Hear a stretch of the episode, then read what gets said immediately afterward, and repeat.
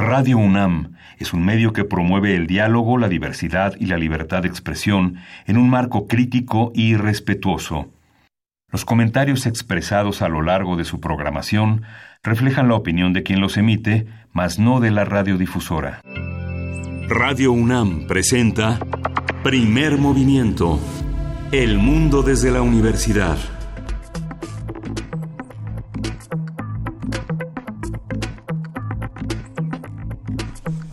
Hola, buenos días. Hoy es martes 4 de junio y son las 7.05 de la mañana en la Ciudad de México. Estamos en la cabina de Radio UNAM en primer movimiento. Berenice Camacho, buenos días. Hola, hola, Miguel Ángel Quemain, muy buenos días. Buenos días a ustedes allá afuera que nos sintonizan desde este momento de la mañana, 7 con 4. Y pues bueno, ¿cómo vamos? Vamos bien y de buenas, dice el presidente Andrés Manuel López Obrador desde el puerto de, Veracruz. Eso lo dijo eh, pues en el cumplimiento de sus primeros seis meses de gobierno, Miguel Ángel. Eh, primero queremos, quiero hacerles la invitación de que nos compartan en redes, pues por lo menos un acierto y un desacierto de cómo evalúan estos primeros seis meses del gobierno federal. Eh, ayer conversábamos con Horacio Vives, él decía que, que bueno, ya, ya podemos evaluar con seis meses hay, hay eh, opiniones encontradas al respecto, que si es muy poco tiempo, que si es poco, eh, que si ya es suficiente.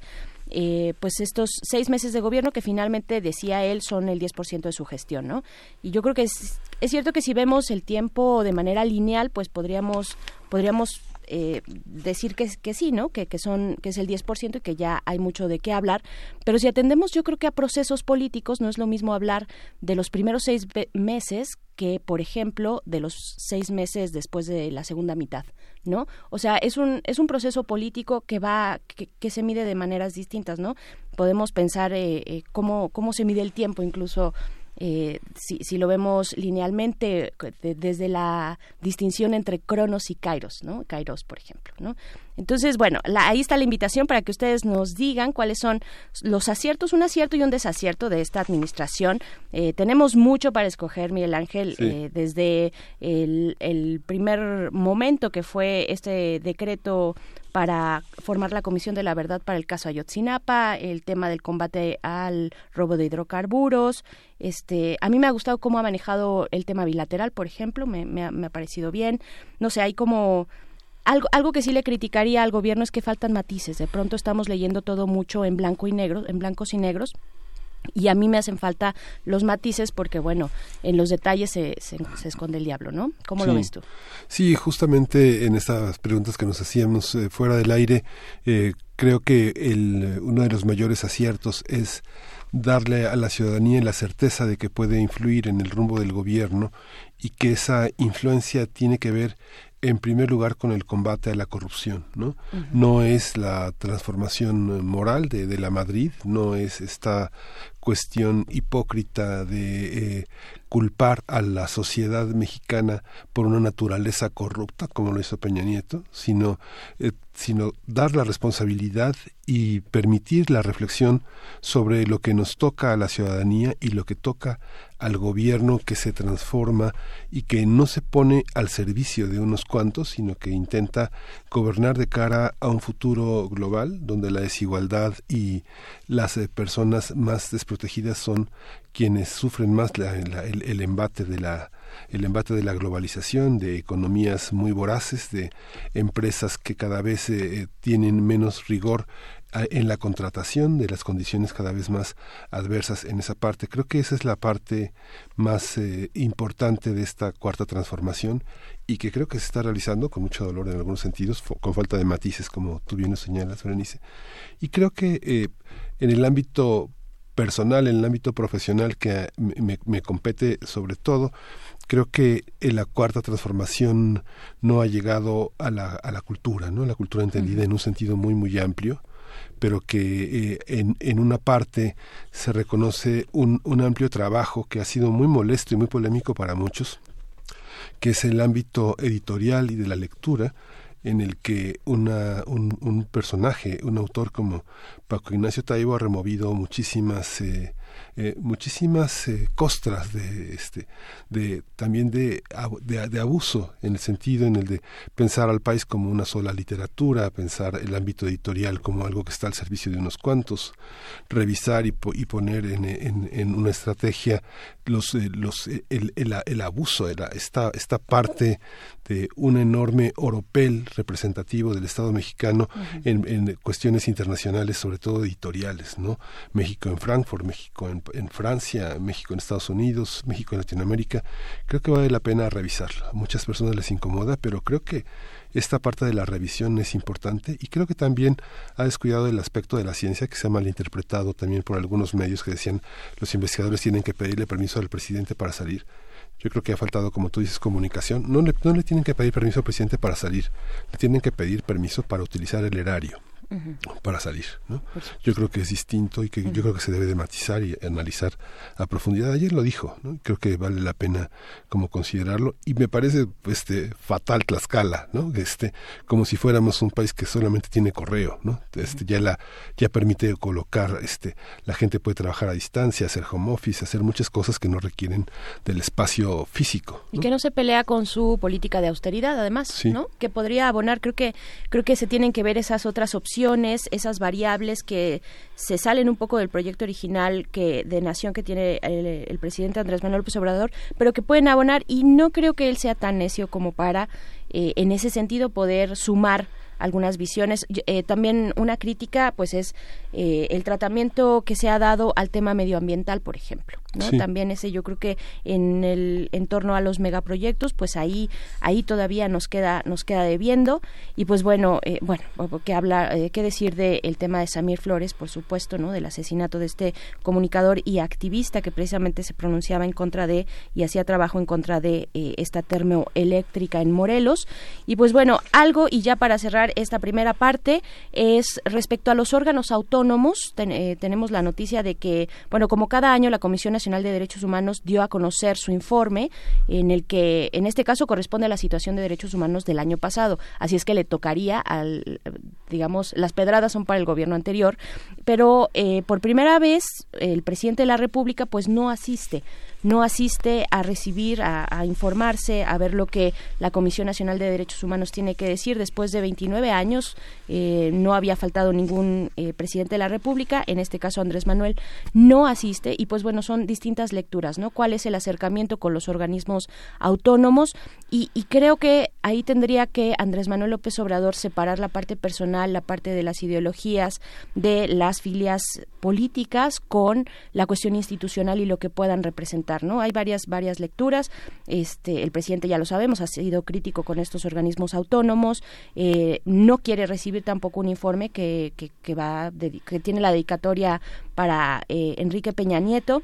Eh, también se está desmarcando, me parece, de Raúl González, presidente de la Comisión Nacional de Derechos Humanos, precisamente por su filiación política, ¿no? Y en, todo caso, creo que por ahí sería, si el, el desdén no va para las instituciones en las cuales en este caso pues muchas personas se acercan y se cobijan sino eh, pues en, otros en otros niveles y en otras pistas. Tendría que correr y manejarse de manera diferente sí tendría que explicarlo. Olga Sánchez Cordero es, eh, es la eh, es la cabeza de un sector en el que tiene que recibir esto y del que forma parte un hombre que ha conquistado que tiene la credibilidad de un gran sector de organizaciones sociales que es Alejandro Encinas que es el subsecretario que finalmente será quien reciba este, este reporte, y que evaluarán si lo que le toca a Peña Nieto y lo que le toca a López Obrador no es lo mismo, finalmente es lo mismo.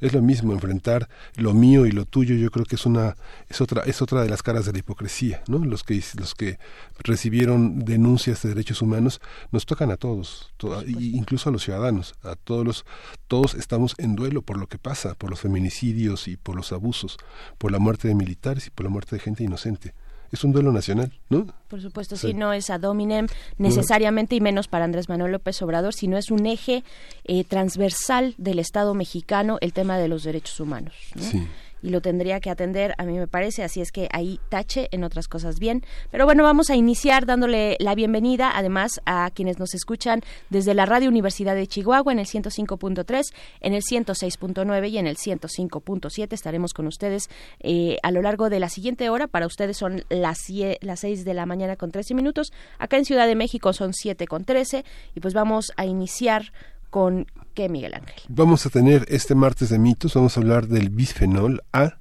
es eh, las acusaciones y sus verdades. Vamos a conversar con el profesor de la Facultad de Química de la UNAM, Benjamín Ruiz Loyola, quien nos va a explicar por qué este elemento tan, eh, tan polémico en estos días. Y como cada 15 días, cada martes, cada 15, eh, hablamos con Pablo Romo acerca de, en su sección, transformación de conflictos. En este caso vamos a tocar el tema que nos propone él, una cuarta guerra mundial. Así nos lo pone Pablo Romo, eh, director del Consejo, perdón, es integrante del Consejo Directivo de Serapaz, profesor de la Facultad de Ciencias Políticas y Sociales de la UNAM.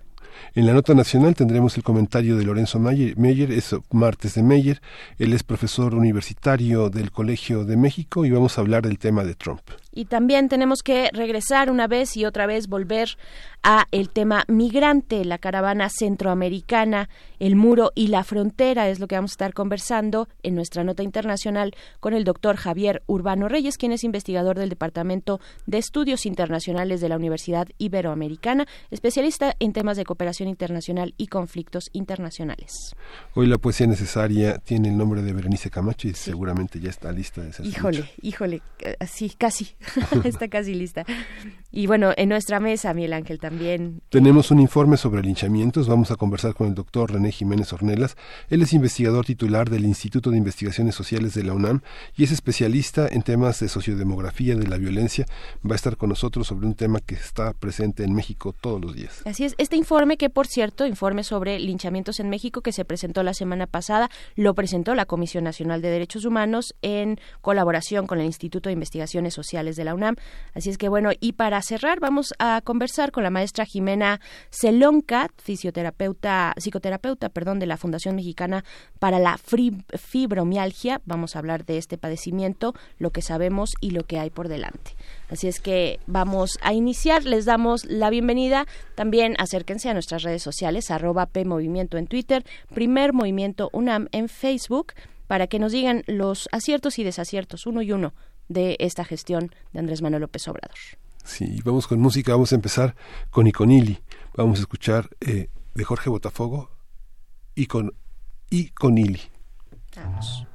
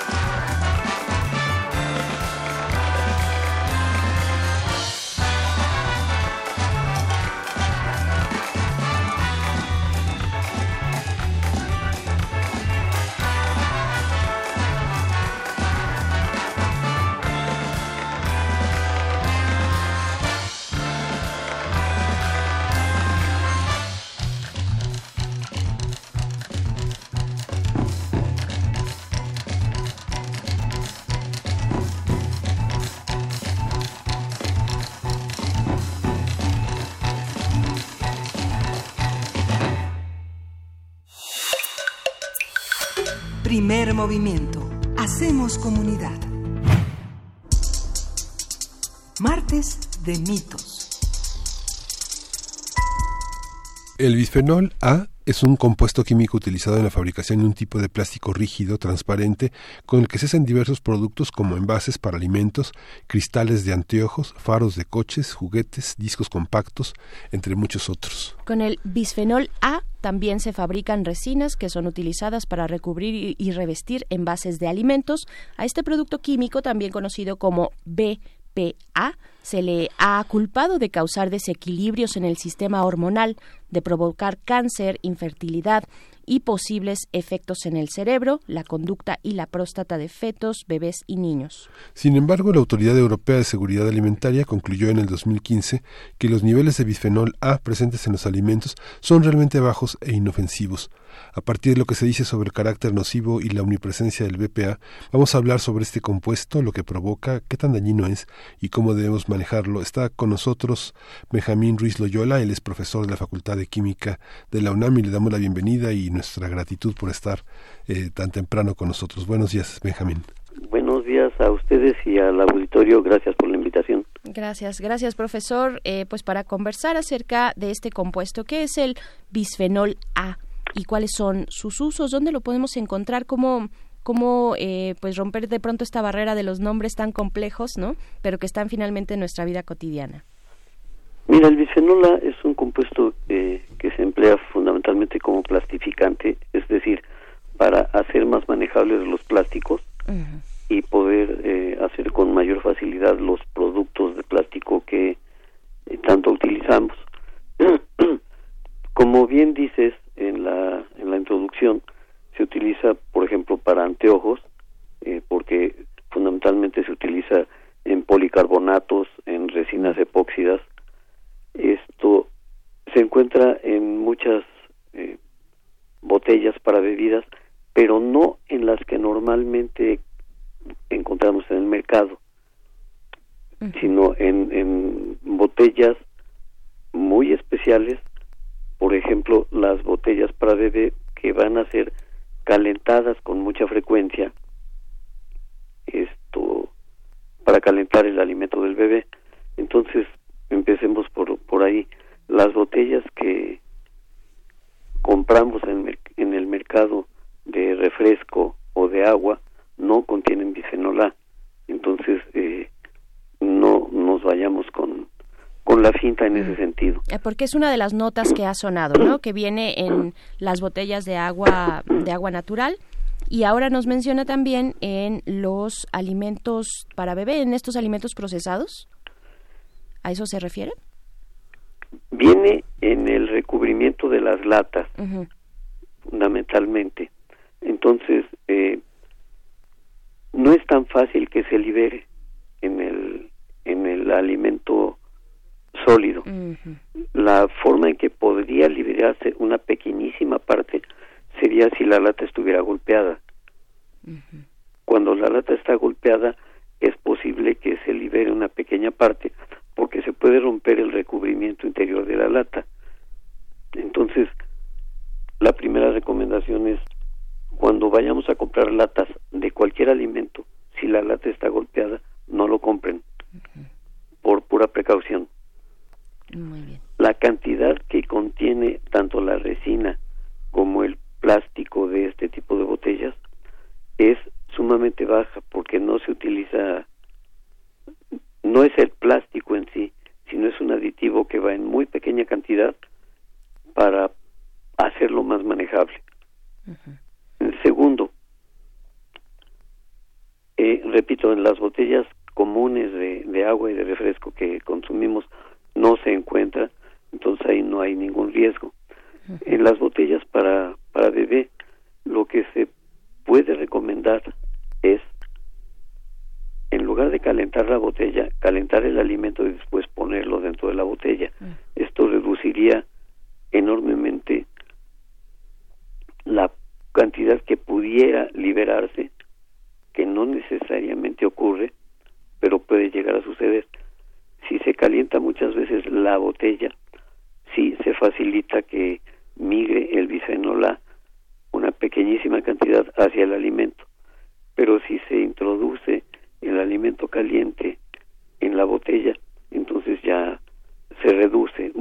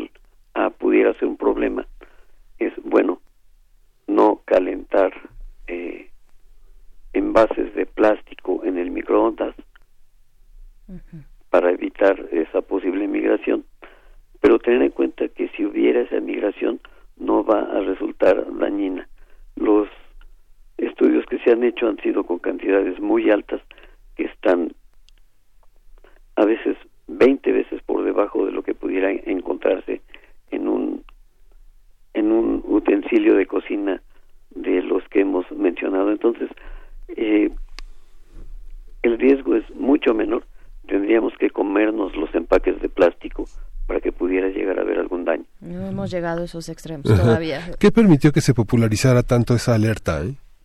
¿Que eh, hubo, hubo algún tipo de factor que lo que lo permitiera. Hemos visto aquí también en primer movimiento que muchos de los empaques que tienen la instrucción de someterse al microondas en distintas gradaciones eh, podrían tener esa, esa prerrogativa, esa advertencia de sustancias que se desprenden al contacto con el microondas o al contacto con el incremento de la temperatura o al contacto del incremento de la temperatura con alguna sustancia que se genere en el producto que se calienta. No sé, digamos, hay muchas, como muchas variantes, pero ¿qué hizo posible que esta, que esta alerta se, se difundiera de esta manera? El pánico que se genera en Internet. En Internet cualquier persona puede escribir cualquier cosa que se le ocurra. Y entonces eh, jugamos con las medias verdades. Alguien dice, el bisfenol es tóxico, alguien más encuentra que el bisfenol es un plastificante que se puede encontrar en envases para alimentos y entonces deduce equivocadamente que los envases para alimentos son malísimos y que no hay que emplearlos porque el bisfenol puede llegar a matarnos. Entonces, esto, las famosas fake news y el hacerle caso indiscriminadamente a todo lo que nos digan por internet es este es muy peligroso. Es mejor dirigirse a estudios que tengan un respaldo científico y entonces algo que es muy recomendable es verificar siempre la fuente de quién nos dice, quién nos da la información. No importa que sea alguien que se ostente con el título de doctor. Sí. sí muchos Aunque diga que es un doctor, hay que ver cuál es la fuente. Recordemos que fue un doctor sí. el que dijo que vacunar a los niños era malo. Se demostró que esto no era así y tuvo que huir de Estados Unidos porque hay una orden de aprehensión en su contra por eh, haber hecho esta declaración de muy mala fe. Oiga, profesor, y hay mucha gente que, que, con el temor de que nos inunde el plástico guarda este envases de yogurt, este compra, usa, utiliza los toppers de todo por cinco para meterlos al microondas. ¿Hay que evitar esto? ¿O, cómo, cómo, cómo hacerlo? O sea, ya de entrada, aunque no tengan una instrucción, todos esos envases que son tan tan tan frágiles, eh, tan que tienen tan poca vigilancia y que hacen empresas al por mayor de tradicionalmente de plásticos, hay que utilizarlos en el microondas. ¿Cómo cómo nos damos cuenta de qué meter, qué calentar, qué conservar en, en esos empaques? Los empaques que están elaborados para ser utilizados en microondas traen una una advertencia que dice puede ser usado en microondas. Si no trae esa advertencia, no se use. Y para ser más claros, normalmente todos los envases de plástico traen el eh, triángulo de reciclaje con ciertos números. Eh, yo creo que todos los hemos visto. Sí. Bien, si lo que vemos es el número 3 o el número 7, no se utilice en el microondas. ¿Qué indican esos números, doctor? ¿De qué están hechos? Ok. El número 3 indica que es eh, PVC, policloruro de vinilo. El número 7 es que es cualquier otro plástico, porque se fabrican para reciclar el plástico en muchas ocasiones se recupera todo tipo de plástico, se funde y se hacen piezas nuevas que contienen un poco de todo. Entonces, eh, esos son los que de ninguna manera debemos utilizar en microondas. Hay otros objetos plásticos que también que solemos utilizar o que podemos utilizar recurrentemente en algunas ocasiones, como las eh, los utensilios de, plástico, los las cucharas, los tenedores, que podremos, que tal vez incluso podemos usar este y tenerlas ahí como de fijo y usar eh, durante varias veces. Eso eso está eso tendría alguna indicación como del tipo de estos envases que tienen el número 3 y el 7. ¿Es bueno usar, reutilizar una cuchara de plástico de esa manera? La, la indicación sería no lo metas al microondas. Ok. O sea, fundamentalmente, ¿para qué metes al microondas una cuchara, un tenedor, un cuchillo? No tiene ningún sentido. Entonces, pues si puedes reutilizarlo, sería eh, magnífico. Lo mejor sería no utilizar eh, cubiertos de plástico pero vamos, organizaste una fiesta, te sobraron muchos y entonces los vas a usar en tu casa hasta que se rompan. Perfecto, pero no los metas al microondas, no hay problema el desgaste solito sin, sin meterlo al microondas, porque creo que nadie los mete este, eh, eh, en su sano juicio, pero el desgaste de usarlos constantemente, de lavarlos, de rasparlos, esto genera que este, este compuesto del que hablamos en este momento, que es el bisfenol, se pueda, eh, digamos, esparcir por, por, por la cuchara o algo por el estilo. Si fuera el caso de que fueran plásticos moldeados con bisfenol A, que no lo es. Si fuera el caso, cuando lo estás lavando, en el enjuague se va lo que pudiera haberse liberado. No se va a quedar agarrado al plástico para decir, ah, ahorita que van a morder, ahí voy. Simplemente cuando lo estás lavando se libera. Claro. Ya nos ha dicho, eh, pues, en qué productos podemos encontrar el bisfenol A. Pero ¿qué es? ¿Qué es este compuesto? ¿De qué, de qué está hecho? Es un compuesto que tiene dos grupos fenólicos que son eh, ligeramente ácidos.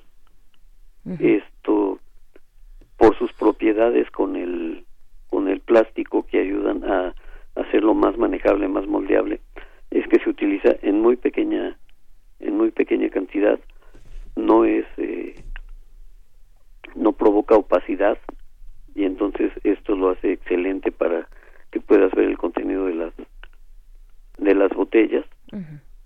Y este y ese es su uso principal precisamente como plastificante que es es un eh, te repito es un compuesto que tiene dos anillos fenólicos eh, son dos anillos que tienen un, ciclo de benceno con un grupo OH. A quienes sepan química les cae el 20, a quienes no les queda exactamente igual.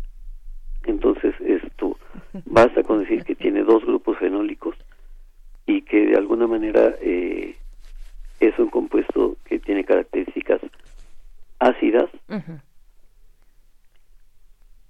Si lo lavaras con bicarbonato, no pasaría nada si lo lavaras con sosa. Se desprendería mucho más rápidamente el bisfenol A, pero nadie en su sano juicio lava los haces con, con ah, lo que utilizamos para limpiar los hornos. Entonces, no debe haber ese tipo de, de miedo, digámoslo así.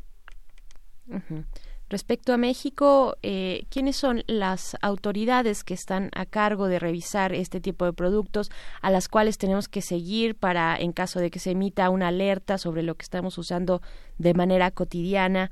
Eh, en, en Europa, pues en Europa tienen ya un debate adelantado y ya han dicho que pues los eh, los niveles de este compuesto del bisfenol A que están presentes en los alimentos pues no son realmente eh, tóxicos o, este son son muy bajos no y, en ese sentido no no causan un daño a, la salud en el caso son de México aproximadamente 20 veces menores lo que se utiliza de lo que pudiera llegar a ser tóxico. Mm. depende del grado de avance de un país el que utilice eh, eh recipientes, productos de, de, contención que, que no están regulados por una medida internacional, que, que, obedezcan solamente a un consumo de un mercado interno que carezca de regulaciones y de, especificaciones que provoquen un daño en la salud de la población? Yo no creo que, tenga un, que ver una, una cuestión así, porque la globalización hace que por muy pobre que sea el país, importa muchísimas cosas, porque a veces resulta más barato importar que, que hacerlo en tu propio país. Esto, respecto a la pregunta que me hacían antes, la entidad encargada en nuestro país de vigilar todo esto es la COFEPRIS, que en muchas ocasiones dice que trabaja copiando lo que hacen en otros lugares. No hacen estudios propios en nuestro país sobre lo que hay de plásticos, digamos, hechos en el país. Entonces, para resumir, las cantidades que se encuentran en los alimentos, en estos envases de bisfenol A, no son, eh, son inofensivos, digamos, por, porque vienen en bajas cantidades, ¿no? Y, y, esto que, que, suena mucho en, en, redes sociales, que de pronto se llevan alguna nota de algún diario eh, de, de nombre desconocido, eh, tampoco tampoco hay que hacerle caso a esta cuestión de las botellas de agua. Particularmente era una de las notas que estaban pues este que, que, circularon mucho no que en las botellas de agua venía este compuesto y que y que esto podía eh, generar daños importantes a la salud. Bueno se hablaba de cáncer de infertilidad de daños eh, cerebrales. Incluso esto no es cierto no no mira en las botellas de agua que compramos en el comercio no hay absolutamente nada de bisfenol ¿En qué botellas de agua lo podemos encontrar? Por ejemplo, las botellas de múltiples usos que utilizan, por ejemplo, los deportistas. Sí. Oh, los ciclistas que traen sus dos, tres botellas de agua en la bicicleta y que van tomando de ahí. Esas sí pueden tener, porque es un, un plástico diferente que no está orientado a un solo uso. Esa es la, la gran diferencia este ese plástico que utilizan los deportistas tiene que ser un poco más rígido para que soporte soporte golpes y sea más eh, duradero. Ese tipo de, de, botella de agua para agua que cuando tú la compras no viene llena de agua sino es para que tú la llenes esa sí pudiera tenerlo. Lo mismo eh, las antiguas botellas que se usaban para eh, alimento de bebé. Pero las que encontramos en el mercado no tienen absolutamente nada. Ok, este plástico más grueso del cual están hechas las botellas, donde que, que rellenamos, pero que además, eh, profesor, pues es una práctica cada vez más común en el afán de dejar de generar más basura, eh, más residuos, ¿no? Eh, compramos, nos llevamos de un lado para el otro nuestra botella de agua, que es generalmente de este tipo, de la que eh, nos menciona que hacen uso los deportistas, y la llevamos de un lado a otro y se queda en el coche, por ejemplo, dentro del coche con estos calores y demás. ¿Ahí tendríamos que poner atención? Yo creo que sí. una cuestión importante es eh, no dejes nada en el coche. es, eh, es un poco absurdo el que lleves tu botella de agua, la dejes en el coche y después en lugar de agua estés tomando tomando té de aire, ¿no? Este, normalmente lo que quieres es agua fría. Entonces, esa costumbre de dejar la botella en el coche, eh, llena de agua para tomársela después es un, un poco absurda. Claro. ¿El calor hace algún estrago, el calor en, en esas condiciones? Simplemente calienta y puede favorecer mm. la liberación de, de bisfenol A. Mm. Pero volvemos a la, a la parte inicial. La pequeñísima parte que pudiera liberarse hacia el agua es eh, insuficiente para causar daños. Muy bien. Sigue siendo inofensiva entonces. Sí, bien. Del, del todo. Bueno, por si las dudas, mejor un, un recipiente de cristal para llevar el agua tal vez. eh, con el riesgo que conlleva que el cristal sea frágil, se pueda romper y pueda provocar otro tipo de problemas. Claro, claro. Bueno, ahí está. Pues eh, muchas gracias, profesor Benjamín Ruiz Loyola, profesor de la Facultad de Química de esta universidad. Eh, gracias por compartir con nosotros. Gracias a ustedes por la invitación. Que tengan un buen día. Gracias. Vamos a ir con música. Vamos a escuchar de Videoclub Amor Plástico.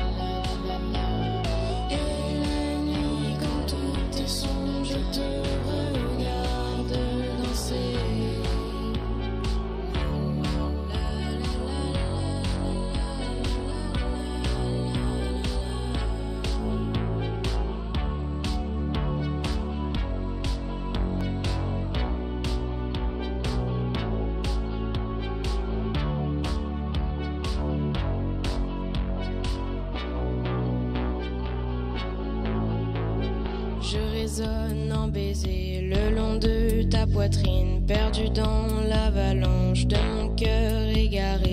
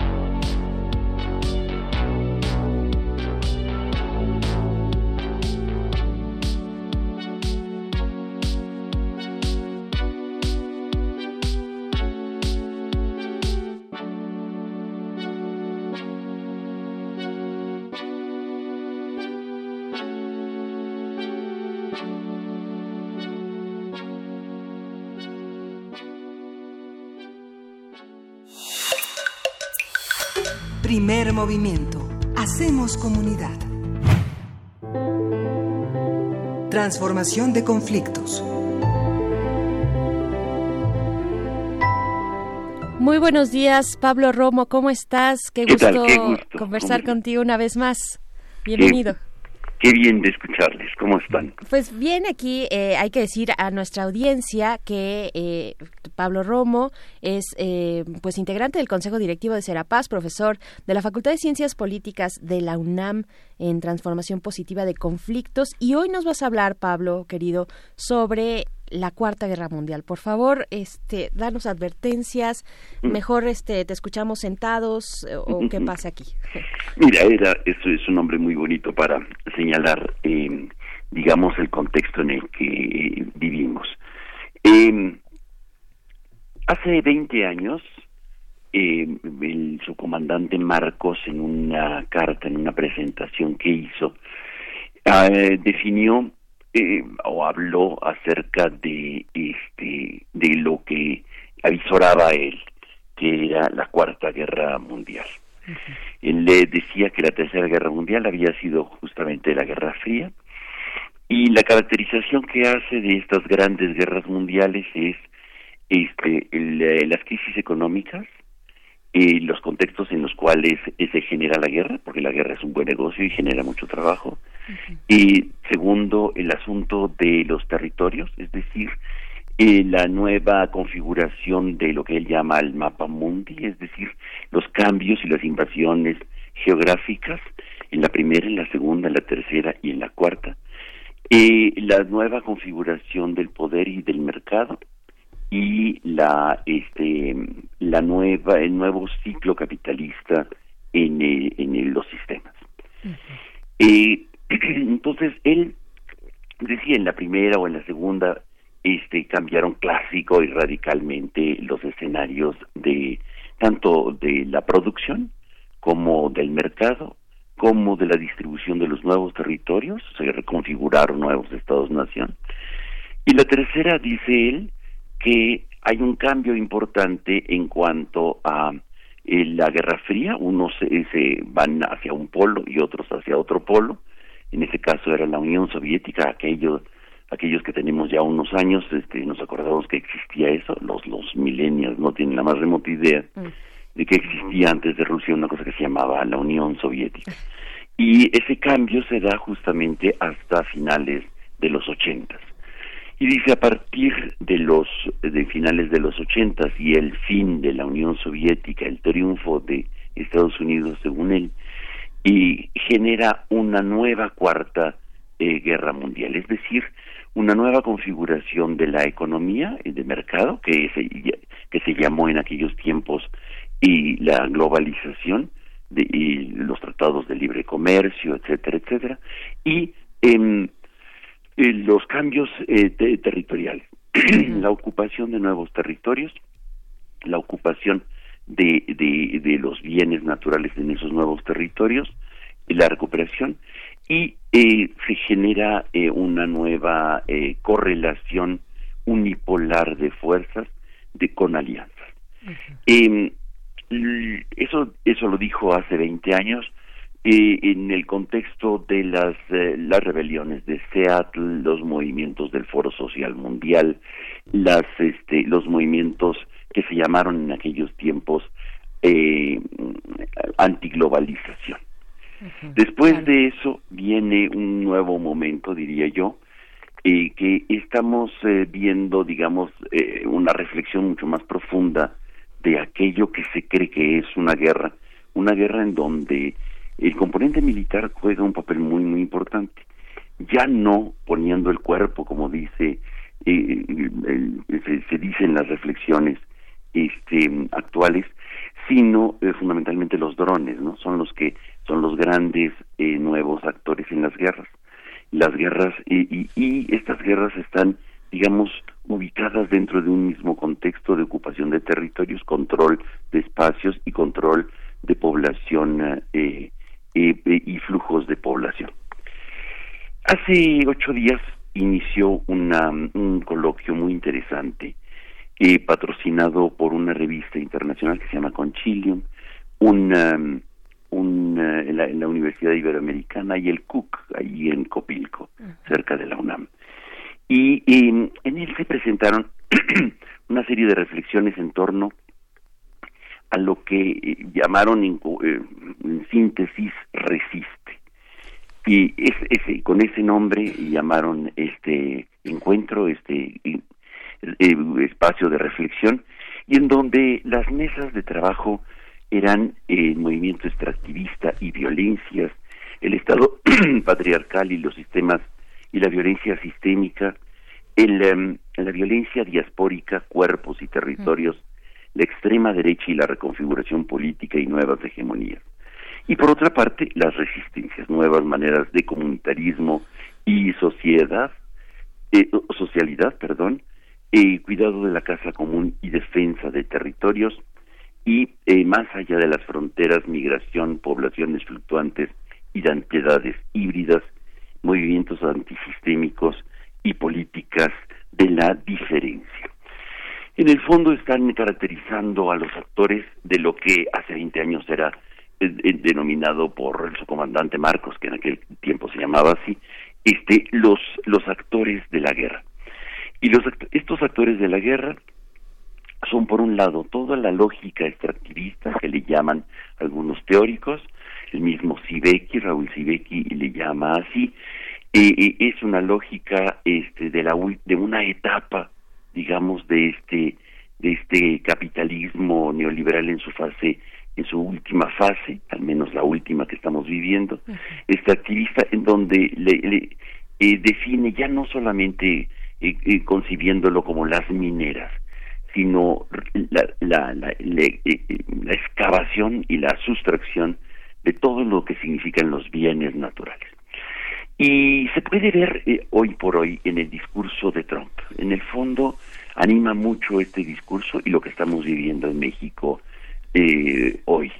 Creo que nada más transparente que esta estas expresiones que estamos viendo en donde eh, no le interesa los eh, las personas no le interesa este eh, la vida de la gente ni los migrantes que son consecuencia justamente de esta lógica extractivista este le interesa fundamentalmente proteger su mercado y generar y expoliar a los otros, no solamente a México, lo estamos viendo, eh, estas jugarretas contra China o contra, digo que se pone eh, fuerte, ¿no? Porque no es como México, estamos hablando de un país eh, diez veces más grande, pero de todos modos, en el fondo es la misma lógica, la lógica de, de, una destrucción total, como le llaman quienes están en el movimiento antisistémico profundamente arraigados en una reflexión sobre quiénes están pagando las consecuencias de esta de esta voracidad de la de, de, esta lógica extractivista. Pues están digamos lo, vemos claramente las mujeres diría el movimiento feminista con toda fuerza que bueno este son las mujeres ponen sus cuerpos como parte de esta cuarta guerra mundial en esto en, las batallas que se dan. Eh, eh, eh los migrantes, las, las identidades híbridas, las identidades que están en formación y que el sistema patriarcal representado, digamos, por Trump y su lógica este, eh, de, de, de, poder y de control, está generando pues un mundo unipolar en donde intenta una lógica de los buenos, los blancos, los hombres, los, eh, las mujeres bien portadas frente a todo aquello que es una amenaza. Está configurado muy claramente según esta, esta aproximación de, del mundo y de las guerras a la eh, eh, en, en sus definiciones de posiciones muy claras. La pregunta ahora es cómo hacer la paz en este espacio. Me parece que es muy difícil y me parece que es esta intuición de la resistencia o la resiliencia para los actores pequeños, para los actores que están eh, eh, tratando de configurarse en redes, eh, articularse para compartir experiencias de supervivencia y de vida. Me parece que al menos por ahí puede ser una pista de, de solución o de o de supervivencia frente a lo que esto pudiéramos llamar eh, sin eh, apocalipsis, eh, pero con una visión de largo y futuro de resistencias a a muy largo plazo. Claro, claro. Ahí es donde residirá la, la solución también, si es que se, si es que podemos concebirla como tal, ¿no? Este, como una fórmula mágica, pues no, más bien son procesos donde se imbrican todas estas, todas estas luchas y todas estas resistencias, ¿no, Pablo? Efectivamente, y lo estamos viendo nosotros en este tipo de expresiones frente a los megaproyectos, las lógicas de, de grandes producciones, de grandes salvamentos, hay pequeños grupos, pequeñas organizaciones, pequeños este articulaciones que se empiezan a dar aquí y allá y en todas partes del mundo, tengo que decirlo, y en donde este ven con claridad que no es esa la solución. Y, la lógica que está detrás de estos grandes proyectos de producción, de estos grandes proyectos extractivistas, están justamente en una lógica de devastación de la casa común, como le llaman, de, de nuestro espacio vital, y por las partículas de plástico hasta por la contaminación atmosférica. Esa lógica que es este que, que, que no para, que es insaciable, que eh, que no se detiene frente, y no tiene con, eh, consideración ni, eh, ni misericordia frente a la, a la, muerte de los otros, y es la que estamos viendo, es la que estamos viendo en el discurso, es la que pone en jaque a países, pone en jaque fundamentalmente a pueblos y sobre todo a movimientos sociales. Pues sí, sí, qué duro y, y, qué, y qué bueno también que nos haces este recorrido, ¿no? Eh, a esos que, que, no, que no vivimos en ese régimen eh, bipolar que, que tenía tantas certezas. Yo creo que también de pronto podemos tener, de pronto, muy de pronto, alguna envidia de esas certezas, de ese camino trazado que significaba la Guerra Fría, ¿no? Eh, que, que, significaba antes de la caída del muro y donde ahora, pero tenemos también la riqueza de múltiples formas, incluso cuando se habla de feminismo, se habla de feminismos en plural, porque hay una gran diferencia, hay muchas capas, hay eh, imbricaciones ahí, lecturas que van imbricándose y que nos van dando resultados bien distintos. No hay un solo feminismo, ya lo hicieron las mujeres negras en Estados Unidos frente a los feminismos blancos, ¿no? Frente a la propia lucha de los de, las comunidades eh, negras. Entonces, qué, interesante y qué buen recorrido de los globalifóbicos, por ejemplo, eso sí me saltaron en la memoria un poquito, Pablo. De aquellos tiempos, o sea, fue Cedillo quien este hace esta eh, acuña esta palabra, mm. este asustado frente a su propio pueblo que le decía tengo hambre y, y que este y que no sabía cómo articular un discurso de respuesta frente a esto. No no lo entendía. Desde Harvard no podía entender el este el discurso de de, sus propios pueblos eh, exigiendo dignidad eh, justicia verdad. Y hoy por hoy creo me parece que si si bien hay grandes diversidades el, el discurso de Trump nos ayuda a están conmigo o contra mí nuevamente en las lógicas de guerra. Y este estás conmigo es el húngaro, o sea, y su tirano que tiene como presidente, estamos viendo nosotros este cómo se articulan en un discurso de, de un solo modelo de mujer, un solo modelo de persona humana que es el blanco, caucásico, el productivo, etcétera. A ese América nuevamente o este discursito de, de Trump en el fondo está, eh, está hablándoles a un sector de su propia población, no solamente frente al mundo, de su propia población. Los afrodescendientes no están incluidos en el proyecto de Trump. Las mujeres, las mujeres no sumisas, eh, no están en el, en el, por más que haya varios feminismos, etcétera. Yo creo que me parece que es interesante ir viendo este la la es que como esta unipolaridad eh, no hay eh, de Trump o de digamos de del mundo extractivista no está dando la oportunidad de las diversidades en feminismos, en pueblos originarios o en afrodescendencias o en los mismos este, ciudadanos en general. Creo que ahí hay que reflexionar, hay que pensar nuevamente en términos eh, desde la construcción muy de experiencias locales. Bien, bien, querido Pablo Romo, pues como siempre nos alcanza el tiempo cuando conversamos contigo. Nos encontramos dentro de 15 días. Muchas gracias. Nos quedamos con estas reflexiones. Un abrazo. Hasta pronto. Nos vamos a la siguiente hora de primer movimiento. Y despedimos a la Radio Universitaria de Chihuahua. Gracias por estar enlazados en esta, en esta hora de 7 a 8 de la mañana, hora de la Ciudad de México, y de 6 a 7, hora de Chihuahua. Gracias. Nos vemos en la siguiente hora. Síguenos en redes sociales. Encuéntranos en Facebook como Primer Movimiento y en Twitter como arroba PMovimiento. Hagamos comunidad.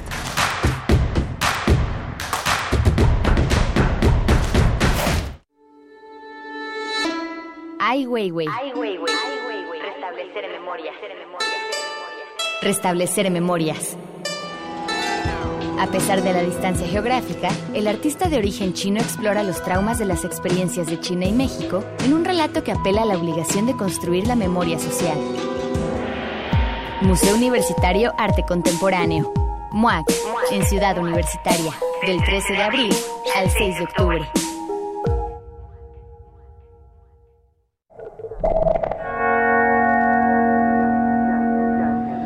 Jan Hendrix, Tierra Firme. Desde su llegada a México en 1975, Jan es una figura clave en la escena artística del país, produciendo obras inspiradas en la estética del viajero y naturalista, incorporando experiencias visuales y culturales. Museo Universitario Arte Contemporáneo, MUAC, en Ciudad Universitaria, del 4 de mayo al 22 de septiembre de 2019. Son las 5 de la mañana y desde diferentes puntos de México ellos y ellas despiertan. Están en todo México, algunos en el norte, otros en la costa y por todo el país. Cada quien con características diferentes, pero listos para un nuevo reto. Ser parte de las decisiones importantes de México. Si ya cumpliste 18, tramita tu credencial para votar. Nosotros ya lo hicimos. ¿Y tú? Porque mi país no importa, ya tengo mi INE. INE. Cuidado con el sol. La radiación solar es más fuerte en esta temporada y puede causar insolación. A largo plazo, causa manchas y envejecimiento prematuro de la piel y es factor de cáncer. Ponte ropa holgada de manga larga, revisa el índice UV, evita las horas de más calor y cuida a los niños y adultos mayores. No olvides el bloqueador solar. El calor es vida, siempre con precaución. Sistema Nacional de Protección Civil. Gobierno de México. El Museo Universitario del Chopo te invita a conocer sus tres nuevas exposiciones. Después de 49 años de carrera, la artista Lourdes Grobet continúa sus derivas con Caminanta. Exposición que recorre sus huellas, con la curaduría de Víctor Muñoz. El toro y otros relatos de Eduardo Sarabia presenta jarrones, cajas de embalaje y un mural sobre la frontera norte, los mitos indígenas, el narcotráfico, la violencia y el béisbol. Los huecos del agua, arte actual de pueblos originarios. Más de 20 artistas de pueblos originarios cuestionan la castellanización forzada, la destrucción ambiental de su territorio, la anulación de su autonomía y la violencia racista a la que han sido sujetos. Te esperamos a partir del 23 de mayo. Más información en www.chopo.unam.mx y redes sociales del museo.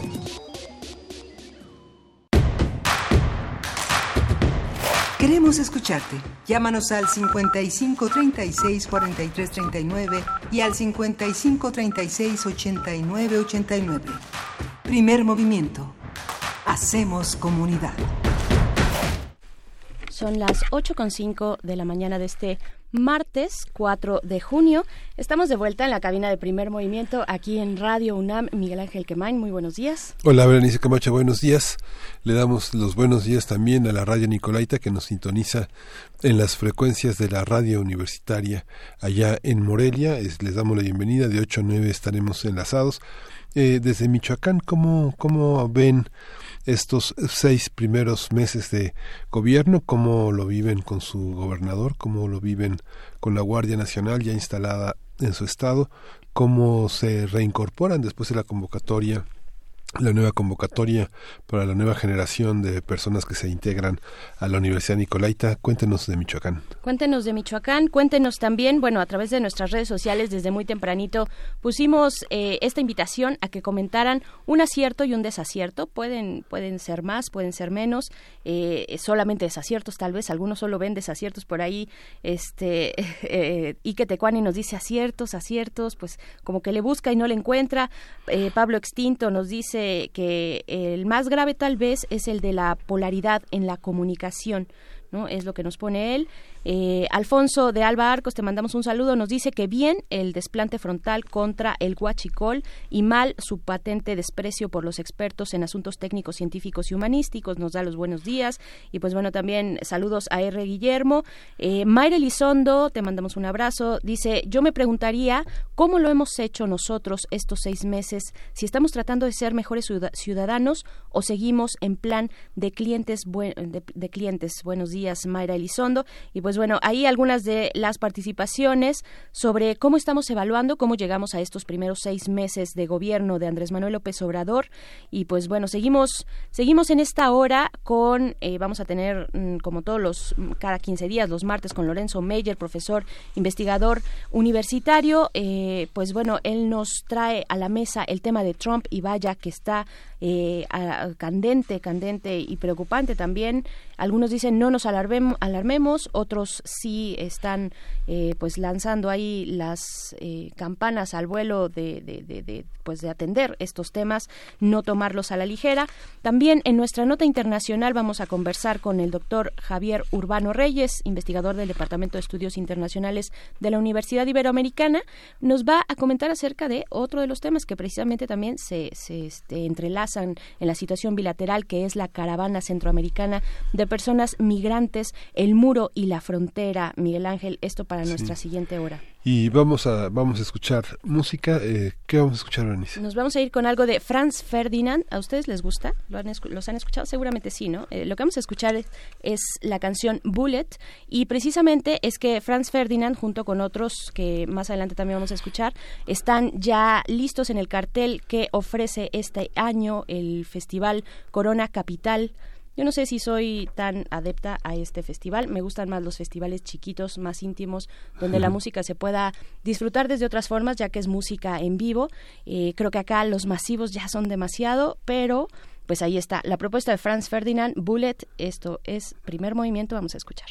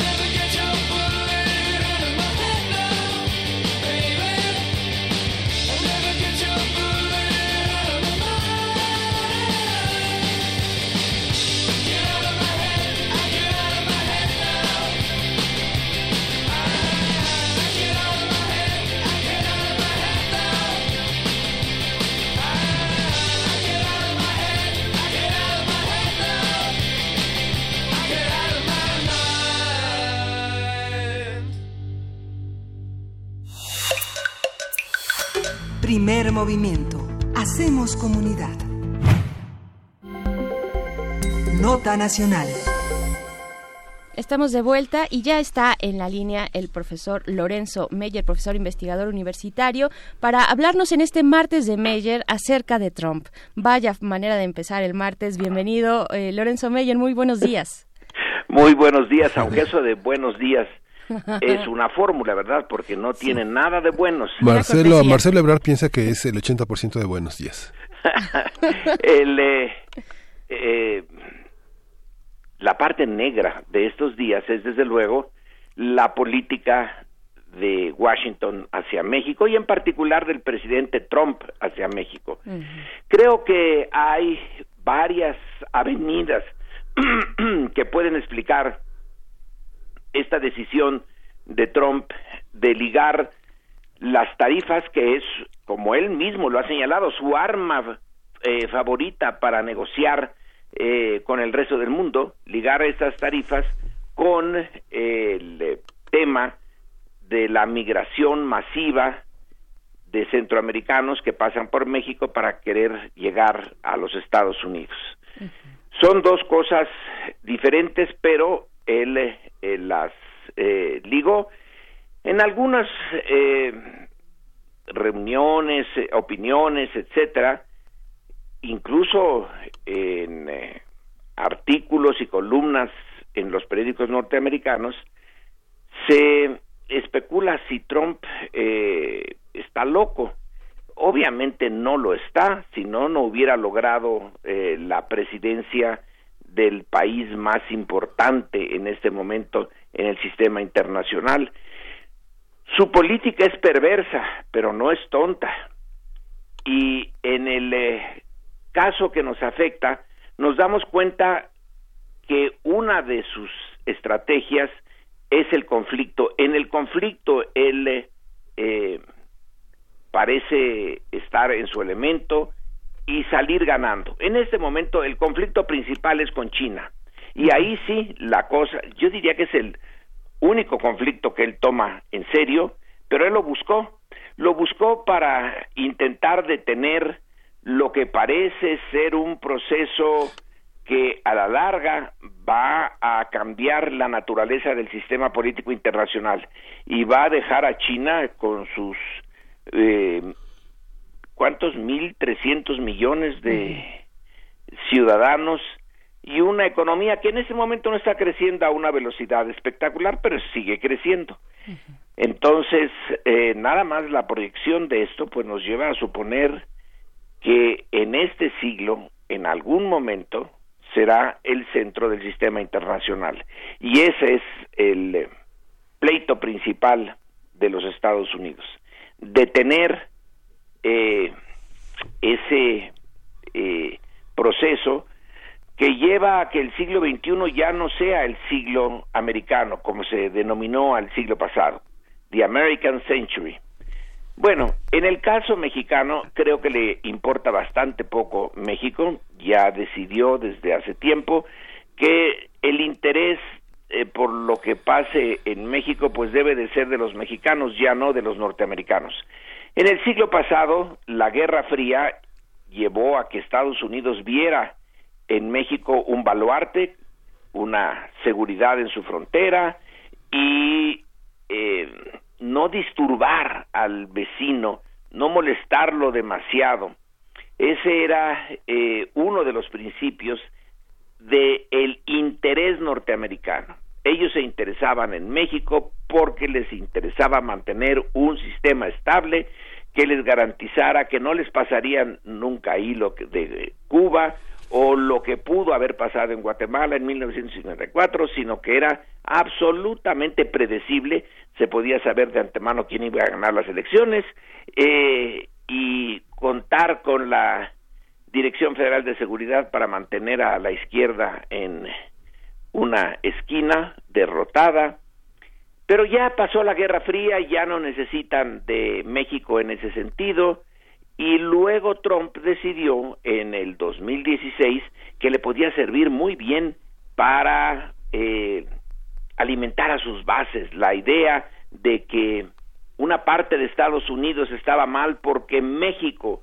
estaba explotándolos, estaba explotándolos mandándoles indocumentados, mandándoles eh, mercancías hechas con trabajo barato, eh, alentando a las empresas norteamericanas a que se cambiaran a México y que todo eso iba en detrimento del interés nacional eh, norteamericano.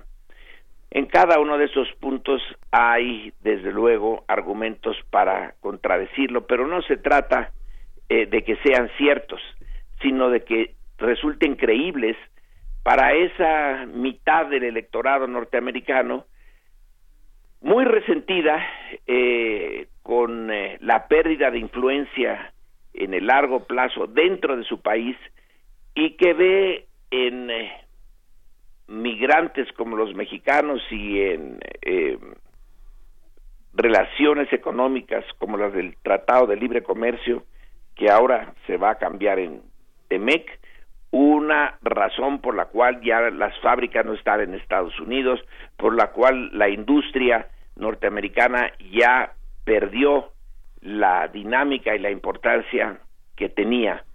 Bueno, entonces, eh, buscar ahora, así de buenas a primeras, de la noche a la mañana, el pleito con México es una manera de, a mi juicio, ¿eh?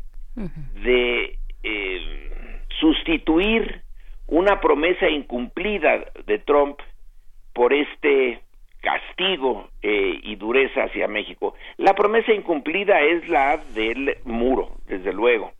Dijo que ese muro se construiría en el primer eh, cuatrienio de Trump, porque él espera tener dos. Yo espero que no, pero eh, quién sabe. En ese primer cuatrienio se tenía que erigir esta beautiful wall que iba a solucionar tanto el problema migratorio como el problema del eh, tráfico de sustancias prohibidas, de drogas.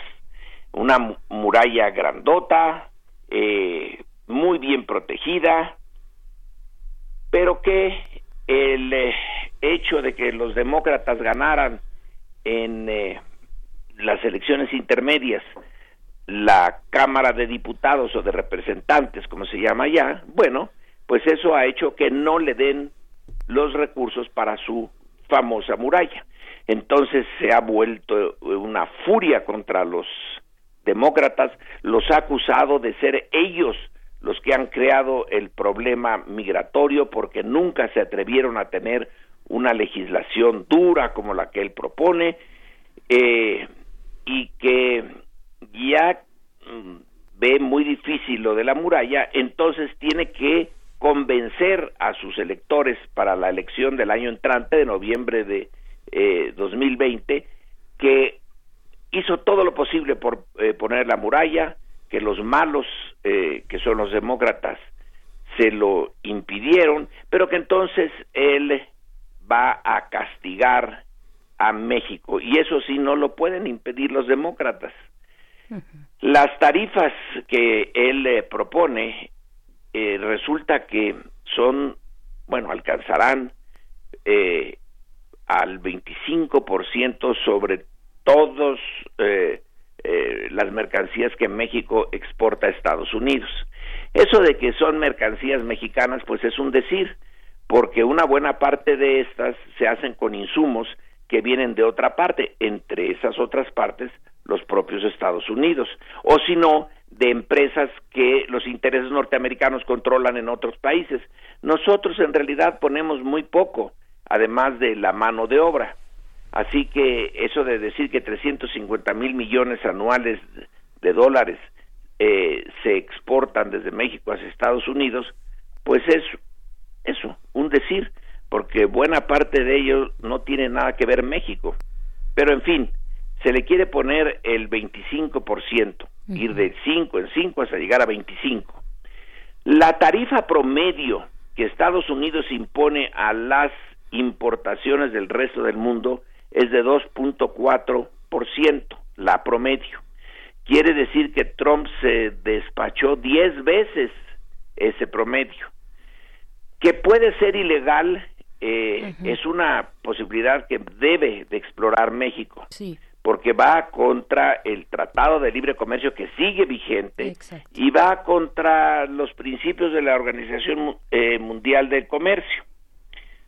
Ahora, de aquí a que se pone la controversia, se argumenta, se va a los espacios legales donde se tiene que dirimir y tenga resultado va a pasar un buen tiempo, sobre todo si Estados Unidos hace todo lo posible por retrasar estos juicios.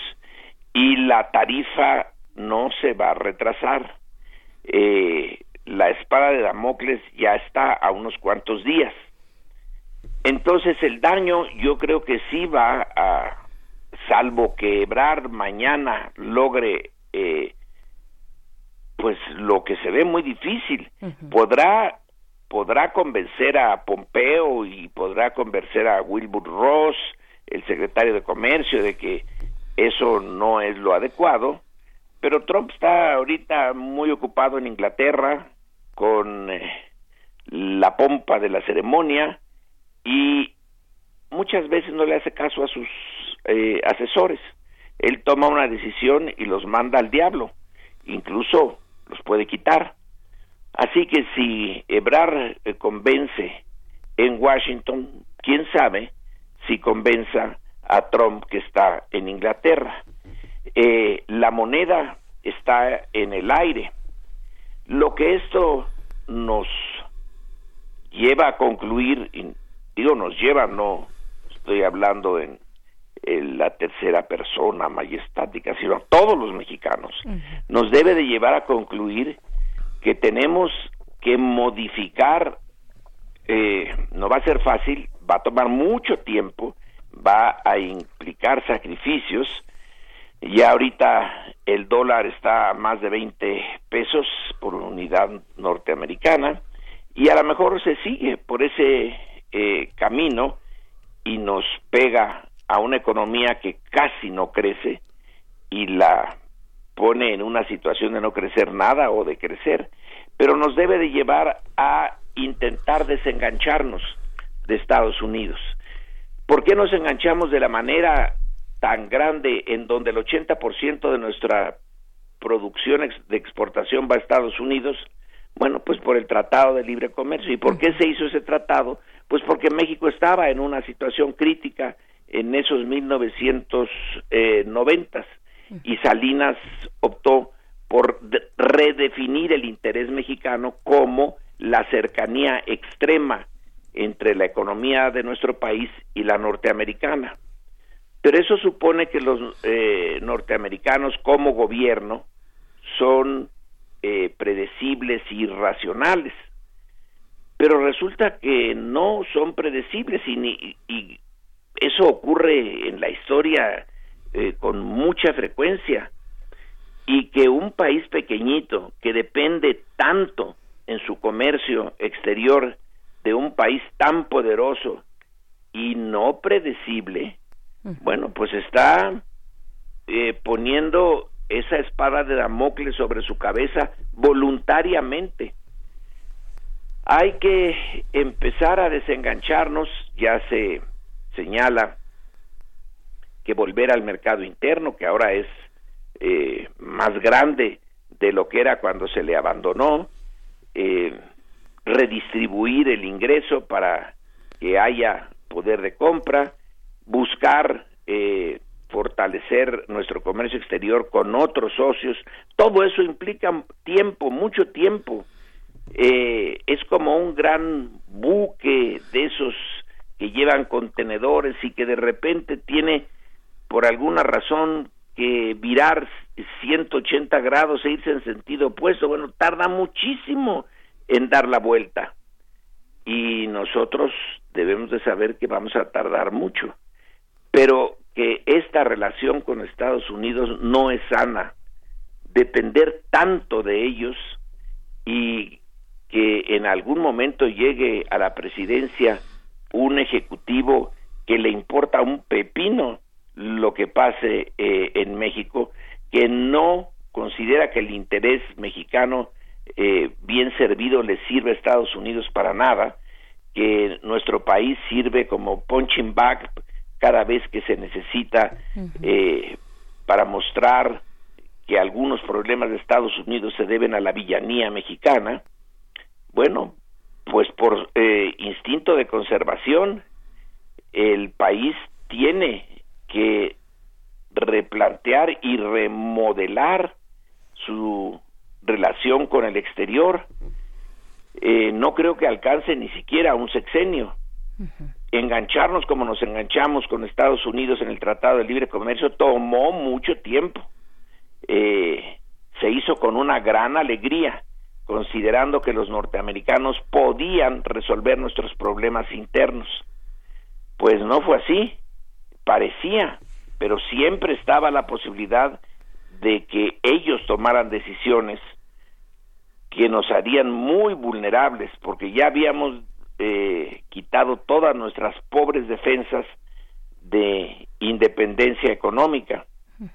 Y ahora pues hay que empezar casi de cero, pero no veo otra eh, salida. En el corto plazo, eh, salvo que Trump dé marcha atrás, pero incluso si da marcha atrás, estará pendiente, siempre pendiente de nosotros la espadita, porque lo puede, puede volver a cambiar. Eh, y nos puede volver a hacer otra vez este numerito y otra vez y otra vez y tenernos siempre en, eh, con el Jesús en la boca. Entonces, eh, creo que examinando el largo marcha de nuestra historia, es un momento de inflexión, de ir por otro camino, aunque sea difícil y sea largo. Y es mi conclusión Pero, ¿cuál sería, ¿cuál sería ese camino, Lorenzo? Digamos que se, ha buscado eh, en distintos momentos en los últimos dos días, se ha hablado de construir eh, relaciones como un escudo, de buscar las relaciones que tenemos en otros frentes, eh, hacia, el, hacia el sur y, hacia sobre Europa. Todo el mercado interno, hacia nosotros mismos. Después de todo, ¿cuál es el mercado más importante que Estados Unidos tiene para sus productos? Sí, el nuestro. Estados Unidos. Sí, Estados Unidos, sí.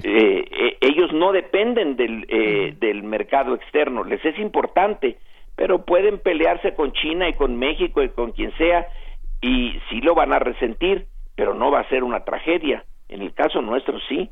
Entonces nuestro mercado interno, que bueno, ya son 125 millones de mexicanos, si hay una mejor distribución del ingreso, podían ser 125 millones de buenos consumidores. Luego, Oriente, pues no nos queda otra. Eh, ellos van a ser eh, los eh, que van a decidir el futuro del sistema político mundial. Eh, ya no hay duda, si uno suma China e India, eh, híjole, son que 2.500, 2.600 millones nada más en esos dos países. Estados Unidos son 300 y tantos muy poderosos, todavía muy poderosos militarmente y, económicamente, pero ya este siglo XXI no es su siglo.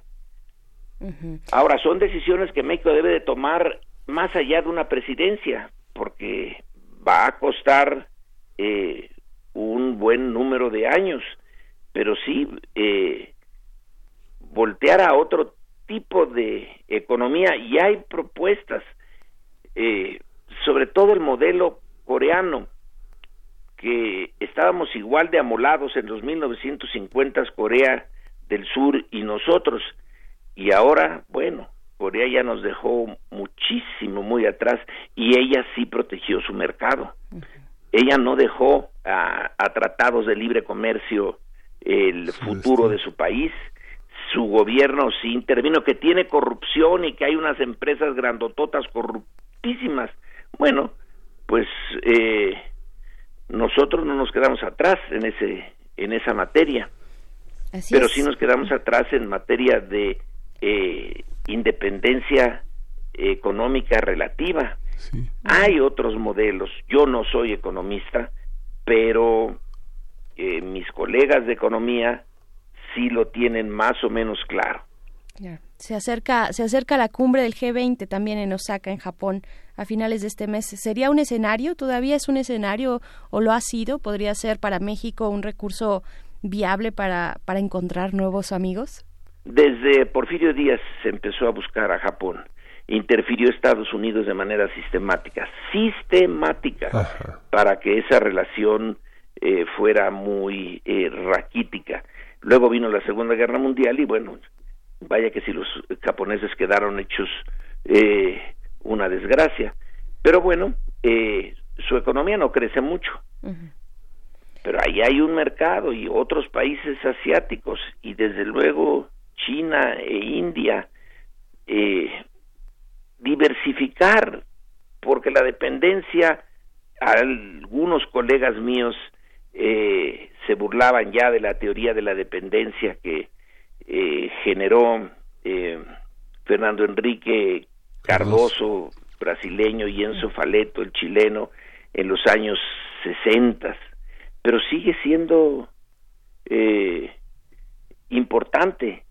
Los países eh, periféricos y dependientes como el nuestro, a la larga tienen problemas muy serios. Y una independencia nunca podrá ser absoluta la mexicana porque pues la geografía nos puso junto a ese país tan grandote, pero una independencia relativa sí se puede tener. Se abandonó esa, ese proyecto.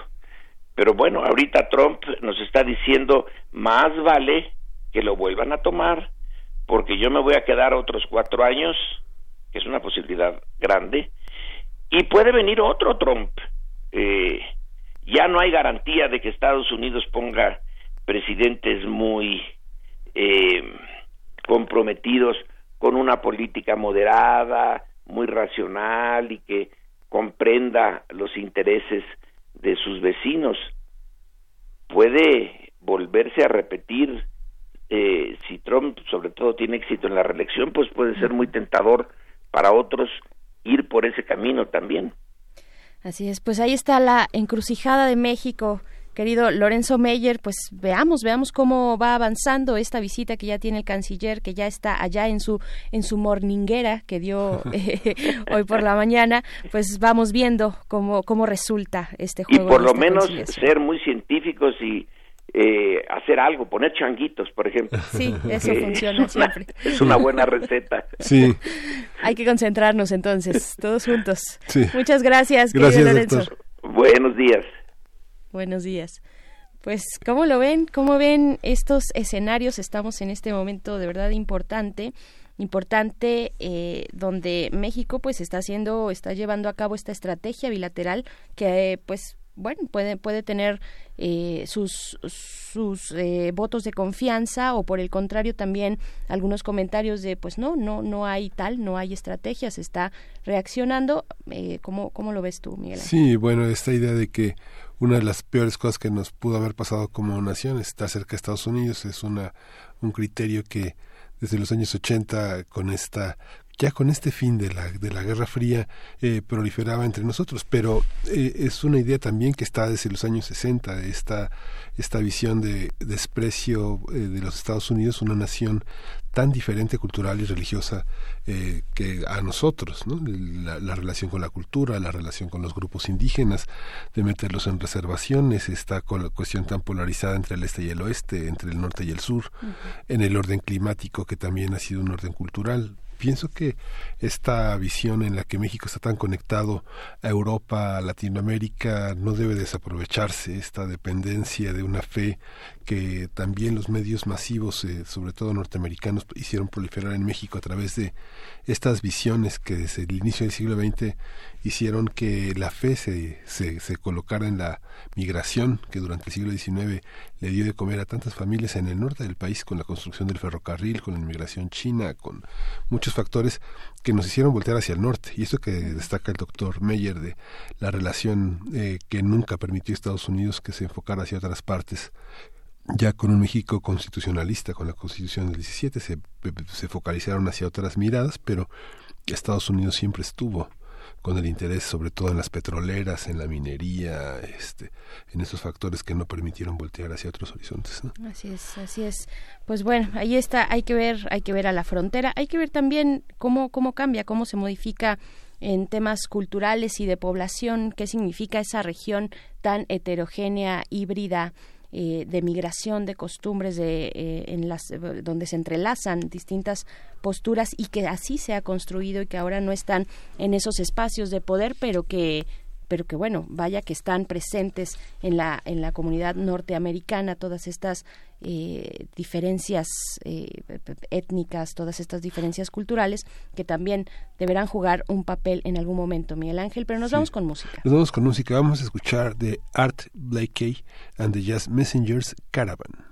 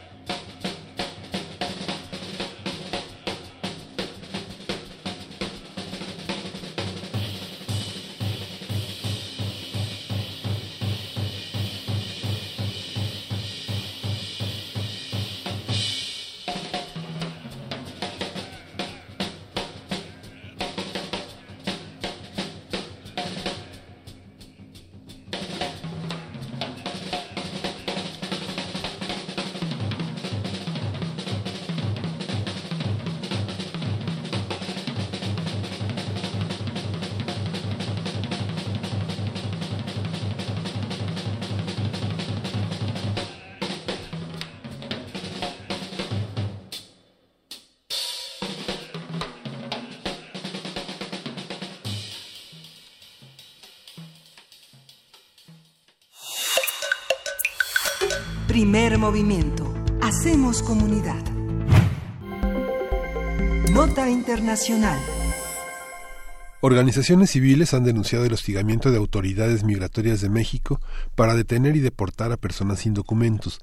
De acuerdo con datos oficiales, en los primeros cinco meses del año, el Instituto Nacional de Migración detuvo 74.031 migrantes, es decir, un incremento de 36% respecto al mismo periodo en 2018 y un 5%, un 105% más que en 2017. Según datos preliminares, las deportaciones pasarán de 5.717 en diciembre, pasaron a en 2018 a 15.654 en mayo ya de este año. El endurecimiento de las medidas migratorias coincide con las presiones del gobierno de Estados Unidos para detener el flujo, el flujo migratorio hacia su frontera sur. Para resolver el problema migratorio, el Gobierno de México ha propuesto un plan de desarrollo para Centroamérica con el objetivo de generar empleos en Guatemala, Honduras y El Salvador. Así es, análisis de las caravanas y las posibilidades de los gobiernos involucrados desde la perspectiva de los derechos humanos, qué se puede hacer, cómo actuar desde la sociedad civil y cómo se entienden desde una perspectiva de derechos humanos también estos temas. Para comentar al respecto nos acompaña el doctor Javier Urbano Reyes, investigador del Departamento de Estudios Internacionales de la Universidad Iberoamericana, especialista en temas de cooperación internacional y conflictos internacionales. Bienvenido, doctor Javier Urbano Reyes. Muy buenos días. Buenos días, Bernice Miguel Ángel, buenos días. Gracias por eh, platicar con nuestra audiencia acerca de este tema que está, eh, pues, en, en, la mira, en la mira, eh, pues, lamentable por, por ser una moneda de cambio electoral que ha puesto Donald Trump para, pues, a cambio de, de restricciones arancelarias, ¿no? O en amenaza con estas restricciones. ¿Cómo leer lo que está ocurriendo en este momento?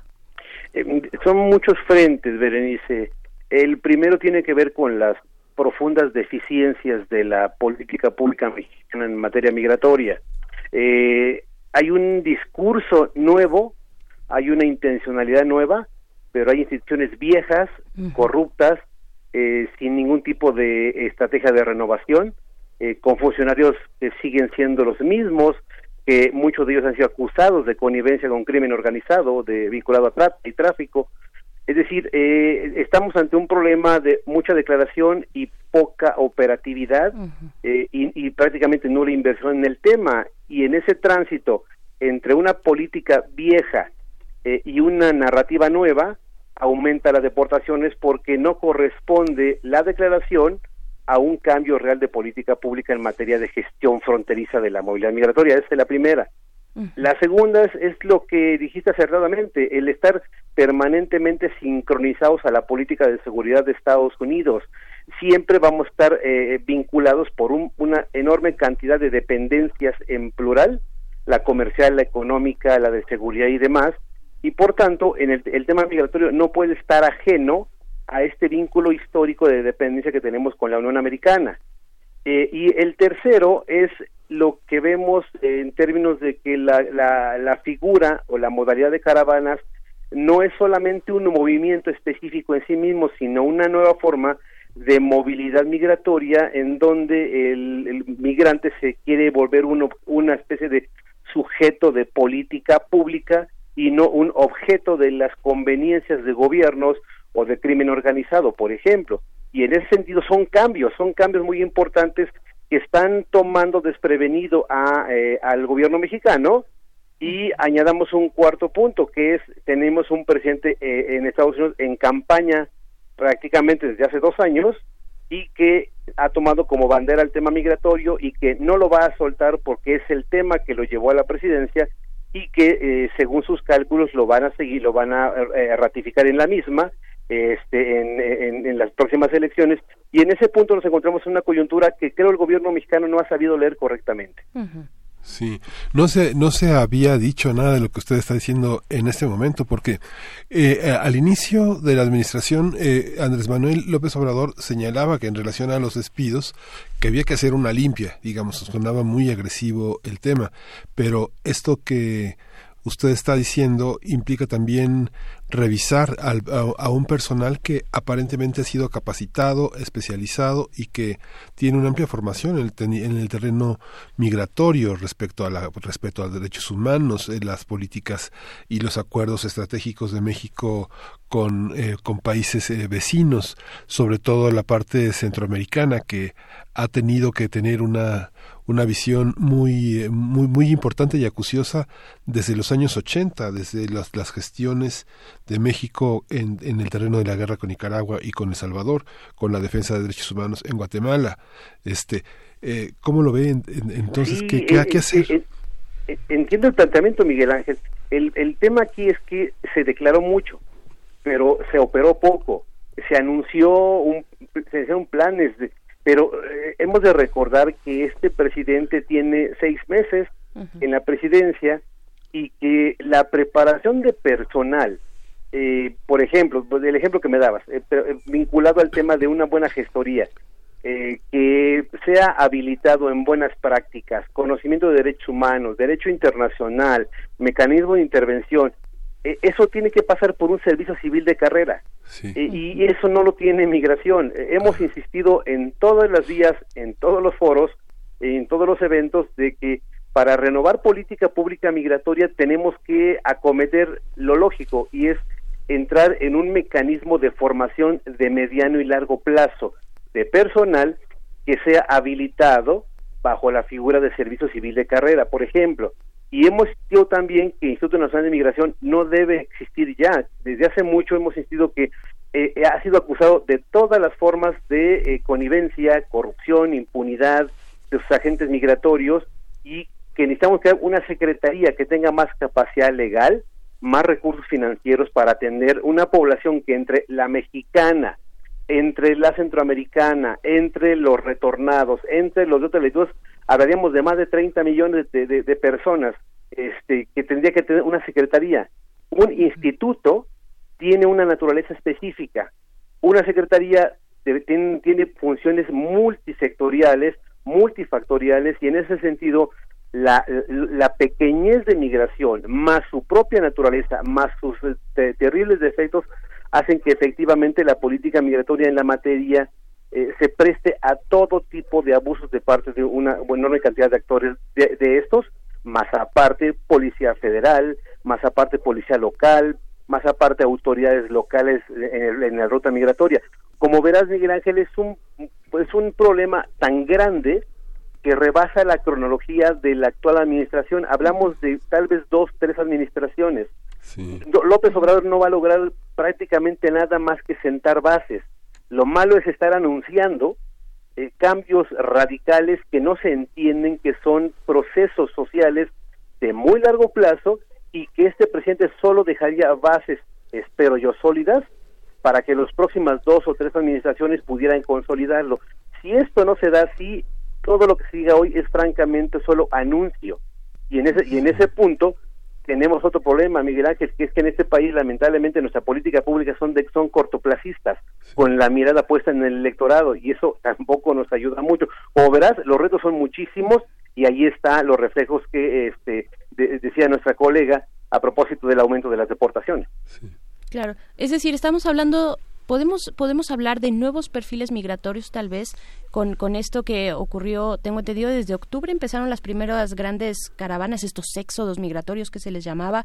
Estamos hablando de nuevos perfiles que tendrían que ser abordados desde una estrategia eh, completamente nueva de, del tema no yo yo creo que eh, son son nuevas modalidades de movilidad. yo eh, ha, habido ha habido sí nuevas nuevos eh, grupos nuevos nuevos miembros de la estructura familiar que se han integrado. Digamos que en los de los en los 70 era solamente el joven. En los 70s 80s hablamos de la mujer que aparece ya vinculado este masivamente a la migración y luego aparece hijos hijas primos y en la actualidad la gente de la tercera edad. Es decir es un reflejo de que el tejido social en Centroamérica está totalmente roto, porque no hay ya no hay un solo tejido que pueda retener a un solo miembro de la familia potencialmente migratoria. Visto esto, evidentemente hablamos de una nueva modalidad porque viene la estructura familiar completa. La política migratoria debería tener una, una especie de perfil vinculado a la familia migratoria y no a, la persona que migra. Y en ese punto el énfasis debe ser más en la, en la atención, promoción y, e integración o reintegración, visto que las condiciones en Centroamérica no permiten bajo ninguna circunstancia que puedan volver en cortos plazos. Pero entendamos algo muy importante, Berenice, en 20, 30 años este país va a necesitar migrantes centroamericanos porque tenemos en México ya muy, muy graves problemas en un mediano y largo plazo de, demográficos. No tenemos reposición demográfica y por tanto tenemos que mirar a la migración centroamericana como una de las de las soluciones a nuestros problemas en ciertos sectores productivos, mirando bien a Centroamérica, protegiendo a Centroamérica, atendiendo su movilidad estamos también abonando a nuestro bienestar en los próximos plazos. Es una lectura que, como verás, no la estamos viendo en la política pública actual y eso evidentemente tiene los resultados que ya estamos viendo. Sí, no está de ninguna manera, digamos, lo que, lo que dice, no sé, a mí me parece muy, muy novedoso porque hemos visto eh, visiones como parciales, ¿no? En algún momento en primer movimiento señalamos cómo se integraban poblaciones de migrantes, algunos estados en el Golfo, algunos estados en el sur, donde migrantes centroamericanos lograban hacer una familia mexicana con hijos mexicanos con actas eh, conseguidas de naturalización mexicana y muchos tienen una historia secreta de que son mexicanos, pero en realidad son son centroamericanos y no es nada difícil porque finalmente nuestra raíz Mesoamérica es un es un tejido muy amplio donde los grupos indígenas y los grupos mestizos tienen muchos puntos en común. Pero también en lo que usted está diciendo, infiero que hay un mapa también de la migración mexicana en la que el tejido social, como usted bien dice, está roto en muchos sentidos y muchas, muchas familias mexicanas migran del sur al norte en las mismas rutas de la migración centroamericana y no hay capacidad dentro de las autoridades de migración de hacer esta distinción, de ver el enorme riesgo y la vulnerabilidad en la que migran familias mexicanas, chapanecas, oaxaqueñas, campechanas, este, tabasqueñas hacia el norte. Esto, esto tiene sentido, esto que le estoy diciendo. Sin duda, Miguel Ángel, eh, y, creo que tomas un punto que no se está tomando en serio. Eh, el, el, el mexicano, el ciudadano mexicano, que está en condiciones de gravísima pobreza, hablamos de prácticamente la mitad de la población en este país, eh, es potencialmente migrante. Eh, y en ese y en ese punto el problema es que, la, una enorme cantidad son eh, indígenas y son mujeres y que sabemos las enormes desventajas socioeconómicas que tienen estas personas. El principal riesgo que tenemos en México, aparte de la propia exclusión, es el racismo. Es decir, el gran problema es este racismo institucionalizado eh, que no le concede créditos, no le concede apoyos eh, desde, desde la política pública, porque son indígenas y en ese sentido, eh, y, y, lo quiero ratificar, porque son indígenas, no se les integra a los procesos de beneficio social.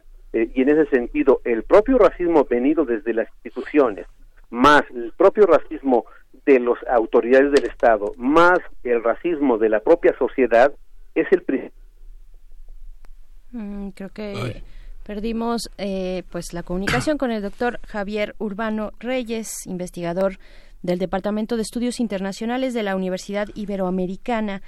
Eh, pues con todo este eh, hilo, complejísimo o esta madeja de, de hilos que suponen la, la crisis migratoria, porque vaya, hay muchas personas que eh, mencionan, bueno, no, no le llamemos crisis, migrar es natural en, en las comunidades humanas, pero vaya, sí, sí desde el tema de cómo lo están abordando o las insuficiencias, la incapacidad que tiene este gobierno y los gobiernos en general por los por donde cruzan eh, los flujos migratorios, pues para para pues acercarse de una manera mucho más propositiva que resuelva de alguna forma estos todas estas aristas. Ya estamos de vuelta con el doctor Javier Urbano Reyes. Doctor, nos comentaba, por favor. Sí. solamente eh, enfatizaba en, en, que el problema tiene que ver con, con, el racismo. Eh, este país lamentablemente es profundamente racista y tenemos un problema, que es esa gran exclusión a gente con desventajas sociales.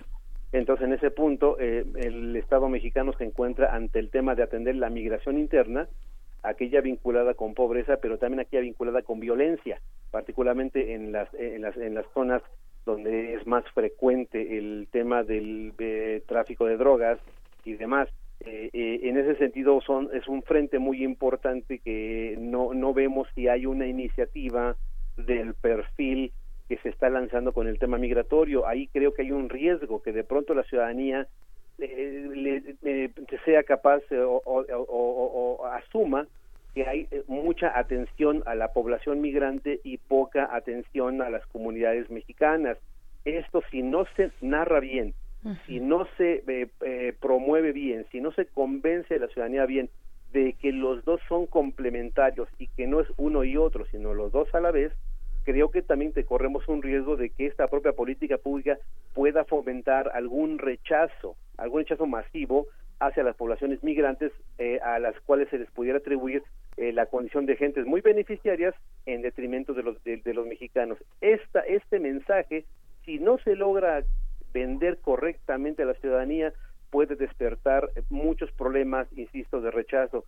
Eh, he de insistir que no es un plan en lugar de otro, los dos son complementarios y los dos son absolutamente necesarios con un solo benefactor que es la ciudadanía mexicana. Y desgraciadamente con ese conservadurismo que caracteriza a las sociedades europeas más de derecha, ¿no? Exactamente. Qué paradoja, no, es, no, es, no es privativo, lamentablemente los movimientos antimigrantes no son privativos de las derechas europeas. En México ya hemos visto manifestaciones en Tijuana, eh, manifestaciones en muchos lados de la ruta migratoria y el mundo hoy lamentablemente está dominado en muchos países, parlamentos, eh, presidencias por gente racista y y en ese punto creo que México más bien debía ser el ejemplo más que la vergüenza internacional como infelizmente muchas veces lo hemos ido en el tema de la protección a migrantes. Claro, es lo que nos toca, ¿no? Ser, ser ese ejemplo, eh, vaya, porque además es, es, nuestra realidad y lo seguirá siendo y cada vez de manera más, más punzante. ¿Dónde, ¿Dónde encontrar ese punto medio entre lo que, eh, y ya para, ah, no, pues ya, ya nos vamos a despedir más bien, eh, porque es interesante ver el punto medio entre lo que propone el gobierno de Andrés Manuel López Obrador, doctor, de atacar las causas migratorias, ¿no? que fomentan la migración y es lo que le ha propuesto a Donald Trump frente a un momento de coyuntura con amenazas arancelarias como las que tenemos. Se nos ha acabado el tiempo, pero ojalá podamos más adelante en otro momento pues retomar retomar el tema, doctor Javier Urbano Reyes. ¿Dónde, ¿Dónde lo seguimos, doctor? ¿Dónde, dónde vemos sus publicaciones? En, las, en, las, páginas de www.ibero, ibero. Eh, hay una hay una página del Departamento de Estudios Internacionales eh, eh, iberori.org y este los correos ahí están de, los especialistas entre ellos nosotros con mucho gusto estoy a su disposición muchas gracias doctor buen día gracias ya nos vamos de Chihuahua y pues hasta mañana eh, esperamos eh, tener su participación gracias por estar con nosotros y nos vamos a la tercera hora del primer movimiento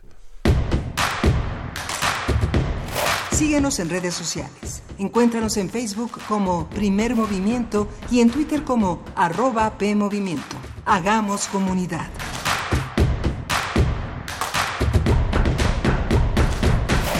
¿Con quién hablas, Arnulfo? Ah, eh, charlando con Carlos Fuentes. ¿Con Carlos qué? Ahora resulta. A ver, dame los audífonos. Es la charla La crisis actual. Eh, está buenísima. Sí. A ver, préstamelos. Oye, ¿me dejas seguir escuchando? dame mis audífonos. ¡Ey! Disfruta poesía, novela, teatro y mucho más para escuchar en línea o descargar gratis. Descargacultura.unam va conmigo. La autonomía de nuestra universidad es invaluable.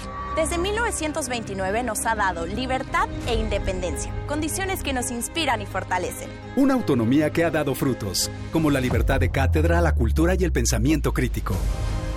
Es igualdad e inclusión. Un bien público que transforma a la sociedad. La autonomía está en nuestras raíces. Está en nuestras raíces. UNAM, 90 años de autonomía. El PRD propuso aumentar el salario mínimo en todo el país. Morena votó no. Seguiremos luchando para que el salario mínimo aumente a 176 pesos por 8 horas de trabajo. No es suficiente, pero es un buen inicio. Que suba tu salario sí es posible.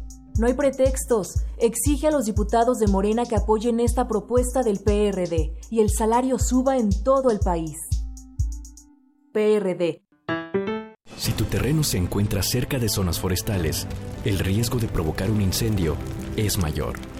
Cuando hagas quemas agropecuarias para preparar tu tierra, no lo hagas solo. Pide ayuda a personal capacitado o acude a las autoridades municipales. Infórmate de cómo hacerlo de forma segura. Amigo agricultor, que tu quema controlada no se descontrole. Si detectas un incendio, llama al 01800 incendio o al 911. Gobierno de México. Imagina cuántos intérpretes han dejado el alma frente a estos reflectores. ¿Cuántas veces recorrieron las páginas de sus más de 9.000 partituras?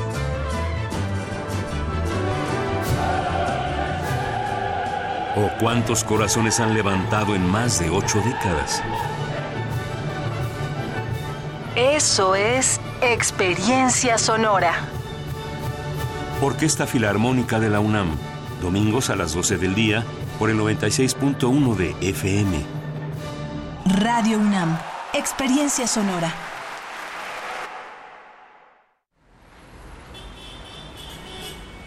Extra, extra, música nueva. En voz de sus creadores y sus intérpretes. Extra, extra. Testimonio de oídas. Música nueva En voz de sus creadores. en voz de sus intérpretes. Martes y jueves a la 1 a.m. o en su retransmisión los sábados y domingos también a la 1 a.m.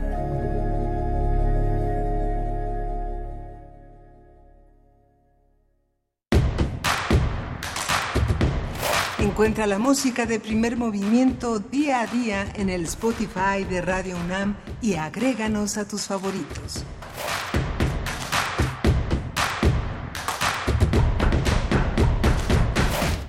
Muy buenos días, son las 9 de la mañana con 4 minutos. Iniciamos la tercera hora de primer movimiento en este día martes 4 de junio. Martes 4 de junio, buenos días Miguel Ángel. Hola Berenice, buenos días, buenos días a todos nuestros radioescuchas. Tuvimos una hora que pasó muy interesante con dos planteamientos uno sobre Estados Unidos, del doctor Lorenzo Meyer, en los interesante con el doctor Javier Urbano Reyes, investigador del Departamento de Estudios Internacionales de la Universidad Iberoamericana, que plantea la necesidad de una Secretaría de Migración pensando en las vicisitudes de signos ideológicos que a veces modifican las, las, la- estas visiones de acuerdo al partido que gobierna, de acuerdo también a las tendencias sociales en, en, en, un conjunto también internacional. Interesante, Berenice. Así es, pues bueno, eh, seguimos recibiendo sus comentarios en nuestras redes sociales sobre, bueno, el, el tema de Trump en este momento pues ha, ha- ha ganado todos, todas las participaciones que ustedes nos hacen. Circunstancia mexicana respecto a la política de seguridad de Estados Unidos. R. Guillermo nos dice también por aquí, nos habla al respecto. Eh, 52 Efren, eh, pues también nos dice, añadiendo al comentario del doctor, supongo Meyer, la historia de la relación México-Estados Unidos está marcada por ser vecino de una potencia mundial y ser parte de su perímetro de seguridad. A partir de ahí, la diversificación de la política exterior de México pasa por el aval de Washington. Nos manda saludos para ti también, Efren. Y pues bueno, eh, estaremos en la siguiente hora conversando acerca de este informe que publicó, ahora que platicábamos en la mañana de- del informe de la Comisión Nacional de Derechos Humanos, pues precisamente la semana pasada, principios de la semana pasada, la Comisión de Derechos Humanos, eh, la Comisión Nacional, publicó un informe sobre linchamientos en México. Vamos a conversar con el doctor René Jiménez Ornelas, investigador titular del Instituto de Investigaciones Sociales, porque este informe la Comisión Nacional lo realizó en colaboración precisamente con el Instituto de Sociales esta universidad. Vamos a estar conversando con él en unos momentos más. Y pues bueno, qué decir, qué decir de la justicia, de los eh, de las grandes lagunas en, en nuestro país acerca de la impartición de justicia, los tipos de justicia a los que ya en este punto necesitamos atender, ¿no? Justicia restaurativa, justicia penal también, eh, cuáles son las fallas y por qué se dan este tipo de acciones colectivas orientadas a la violencia como son los linchamientos, pues lo vamos a platicar en unos momentos más.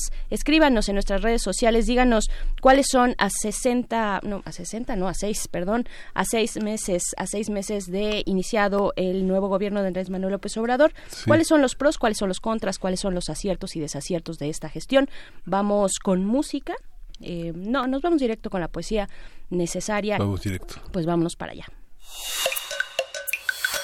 Primer movimiento. Hacemos comunidad. Es hora de Poesía Necesaria.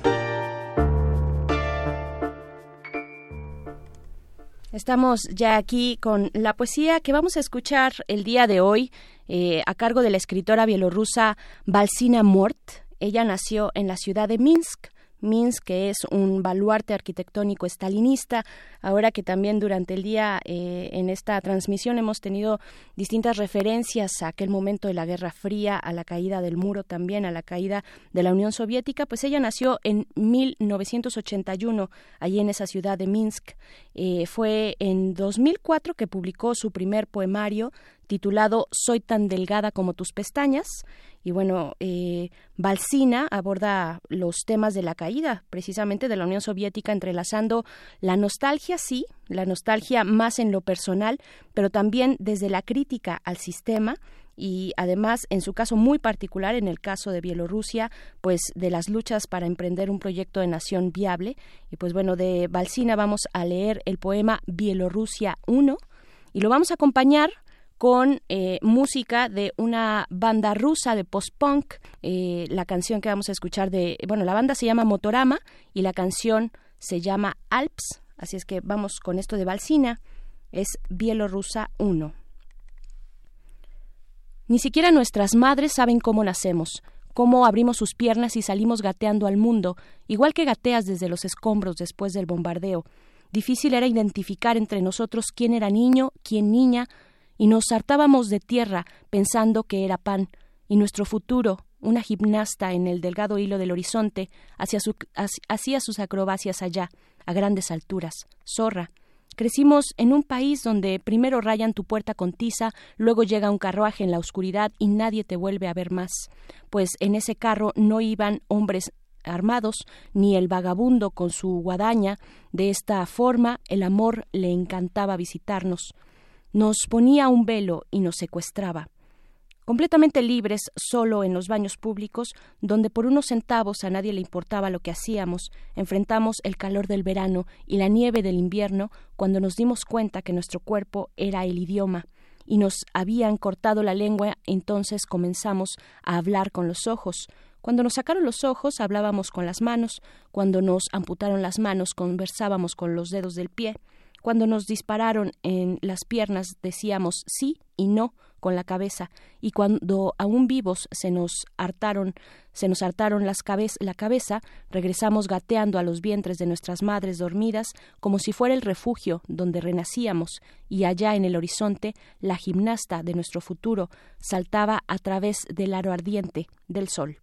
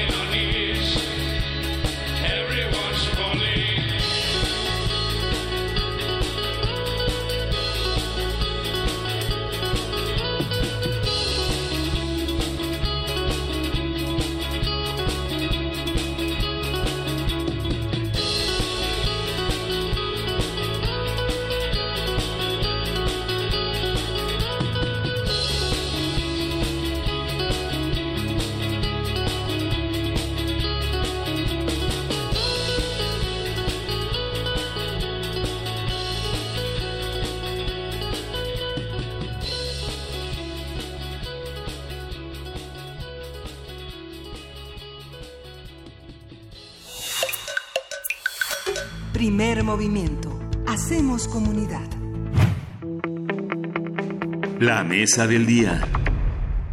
De 2015 a 2018, al menos 561 personas fueron víctimas de linchamiento en México. De acuerdo con el informe especial sobre los linchamientos en el territorio nacional, elaborado por la Comisión Nacional de Derechos Humanos y el Instituto de Investigaciones Sociales de la UNAM, de esa cifra, 121 personas murieron y 440 fueron liberadas o rescatadas. El documento establece que, cito, los linchamientos son actos ilícitos que constituyen una de las expresiones más graves de la crisis que en materia de inseguridad, violencia e impunidad enfrenta nuestro país. Y hasta ahí esta cita. También dice, bueno, el objetivo del informe es visibilizar la existencia de esta problemática y sustentar con evidencias objetivas la necesidad de que se actúe para atenderla. Conversaremos sobre el informe, qué significa, cómo se hizo, qué resultados arroja, así como los escenarios que se presentan al gobierno y la sociedad mexicanos. Está con nosotros el doctor René Jiménez. Él es investigador titular del Instituto de Investigaciones Sociales de la UNAM y es especialista en temas de la sociodemografía de la violencia. Buenos días, doctor René Jiménez. Sí, muy buenos días. Buenos días, gracias, eh, doctor. Bueno, decir antes que nada y antes de iniciar que ya está en nuestras redes sociales eh, la liga para que puedan ir consultando a la par de esta conversación este informe que realiza la Comisión Nacional de Derechos Humanos junto con el Instituto de Investigaciones Sociales. Eh, doctor, ¿cómo, ¿cómo se realizó? ¿Dónde vieron la pertinencia, tal vez la urgencia o la necesidad de abordar el tema de estas acciones colectivas violentas que llamamos popularmente linchamientos? ¿no? ¿Cómo, cómo, cómo se realizó? Sí, bueno, de, en, los, en, los últimos años, eh, el incremento de este tipo de acciones, que no son legales, pero que tienen un fondo real dentro de la del contexto de violencia que vive el país. Hay que decirlo, eh, se, se ha desarrollado los linchamientos en todo el país, a lo largo del país, pero se concentra en algunos estados de la República. Fueron los que nosotros eh, en el Instituto de Investigación fuimos. Creo que tenemos ahí algunas complicaciones para escucharle correctamente, doctor René. Jiménez Ornelas. Eh, vamos vamos a, a, reanudar la comunicación, sí, y regresamos en unos momentos más para hablar eh, Miguel Ángel, acerca de este tema, decíamos que ya está en nuestras redes sociales el link para que lo puedan, bueno, la liga para que lo puedan eh, consultar. Es un eh, informe muy, muy extenso, de verdad hecho con toda precisión, como tendría que esperarse por parte del Instituto de Investigaciones Sociales, informe especial sobre los linchamientos en territorio nacional. Fue publicado el pasado 22 de mayo eh, en este año 2019 y pues bueno, de verdad que trae no solamente, por supuesto, la investigación a conciencia, sino también una serie de, eh, de, tablas muy bien organizadas, también gráficas que nos ayudan a entender eh, mapas también sobre precisamente lo que nos comentaba el doctor René Jiménez sobre dónde se localizan estos puntos rojos, estos focos rojos de eh, pues estas acciones violentas que se llevan a cabo en colectivo. Doctor, ya estamos de vuelta. ¿Sí? ¿Me escucha? Te escucho muy, muy bajo. No, muy bajito. Ah, ya tenemos otra vez ese problema que, que llega siempre a la tercera hora de primer movimiento, justo en nuestras mesas. Eh, doctor, nos comentaba acerca de eh, los lugares donde se concentran este tipo de acciones. Sí, decía que se, dan en, alrededor de 29 entidades federativas, pero se concentran en algunos algunas entidades federativas que fueron a las que nosotros elegimos eh, con la Comisión Nacional de Derechos Humanos para hacer inclusive encuestas a pobladores que fueron elegidos más de mil encuestas mm. se desarrollaron en Puebla, en Hidalgo, en Morelos, en la Ciudad de México, que son lugares en donde eh, se han realizado este tipo de acciones individuales o colectivas. Y hay que decirlo, eh, en los últimos tiempos se, se, se, han incrementado los linchamientos, principalmente muy relacionados con las condiciones de violencia pero también con las condiciones de inseguridad que se vive en el país, no solamente en estas entidades federativas. Pero lo que sí podemos decir es que eh, generalmente encontramos situaciones en donde la población tiene que reunirse, tiene que juntarse, pues, para poder enfrentar eh, eh, actos delictivos que sistemáticamente han ocurrido en sus, sus, sus lugares eh, donde habitan. ¿Y esto qué quiere decir? Que normalmente los pobladores se dan cuenta de que los, los cuerpos policíacos no responden o están en combinación, están vulnerados por los delincuentes, de tal manera que ha sucedido, y así nos lo declararon, en términos de que cuando han cuando en algunas situaciones que han detenido a los delincuentes, eh, en poco tiempo los vuelven a ver circulando. Es decir, son elementos de corrupción en donde la corrupción, no solamente a nivel policíaco, sino en general, es un sistema, realmente la población recurre a estas acciones no legítimas, pero que son una respuesta ante hechos que se han venido sucediendo en sus lugares donde habitan. En el informe es un informe de 266 páginas que incluye visiones comparativas eh, con otros países, pero hay una hay una parte hacia el final del informe en la que señala que el robo es una de las situaciones más más frecuentes del linchamiento, ¿no? Es una de las prácticas más frecuentes y es una práctica que encontramos, no sé, en Babilonia, en Egipto, en Roma, en Grecia, son como parte de los sistemas judiciales que en la antigüedad eh, se, se, se hacían. ¿Cómo se explica ¿Desde qué punto de vista social se puede explicar esta necesidad de hacer justicia? No sé, uno pensaba, creció con esta idea de que en algunas otras latitudes les cortaban las manos a los ladrones, les le cortaban la lengua a los soplones, ¿no? ¿Cómo, ¿Cómo funciona esta parte desde un punto de vista antropológico, sociológico?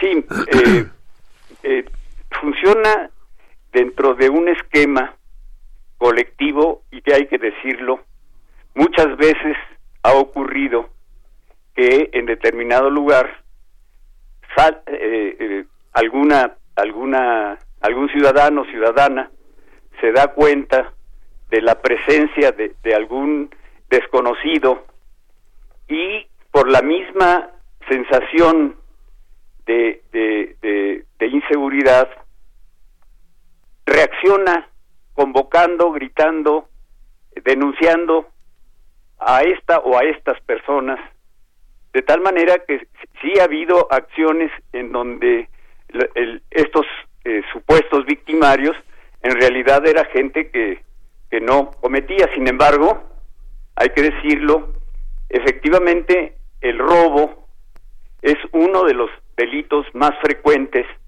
que han, digamos, han, han, han generado estas acciones de justicia por propia mano. Esto no quiere decir que se justifique, pero que ante la situación real de inseguridad que se vive, la población em, eh, convoca y se reúne colectivamente y accionan en contra del, del, posible o del, del delincuente.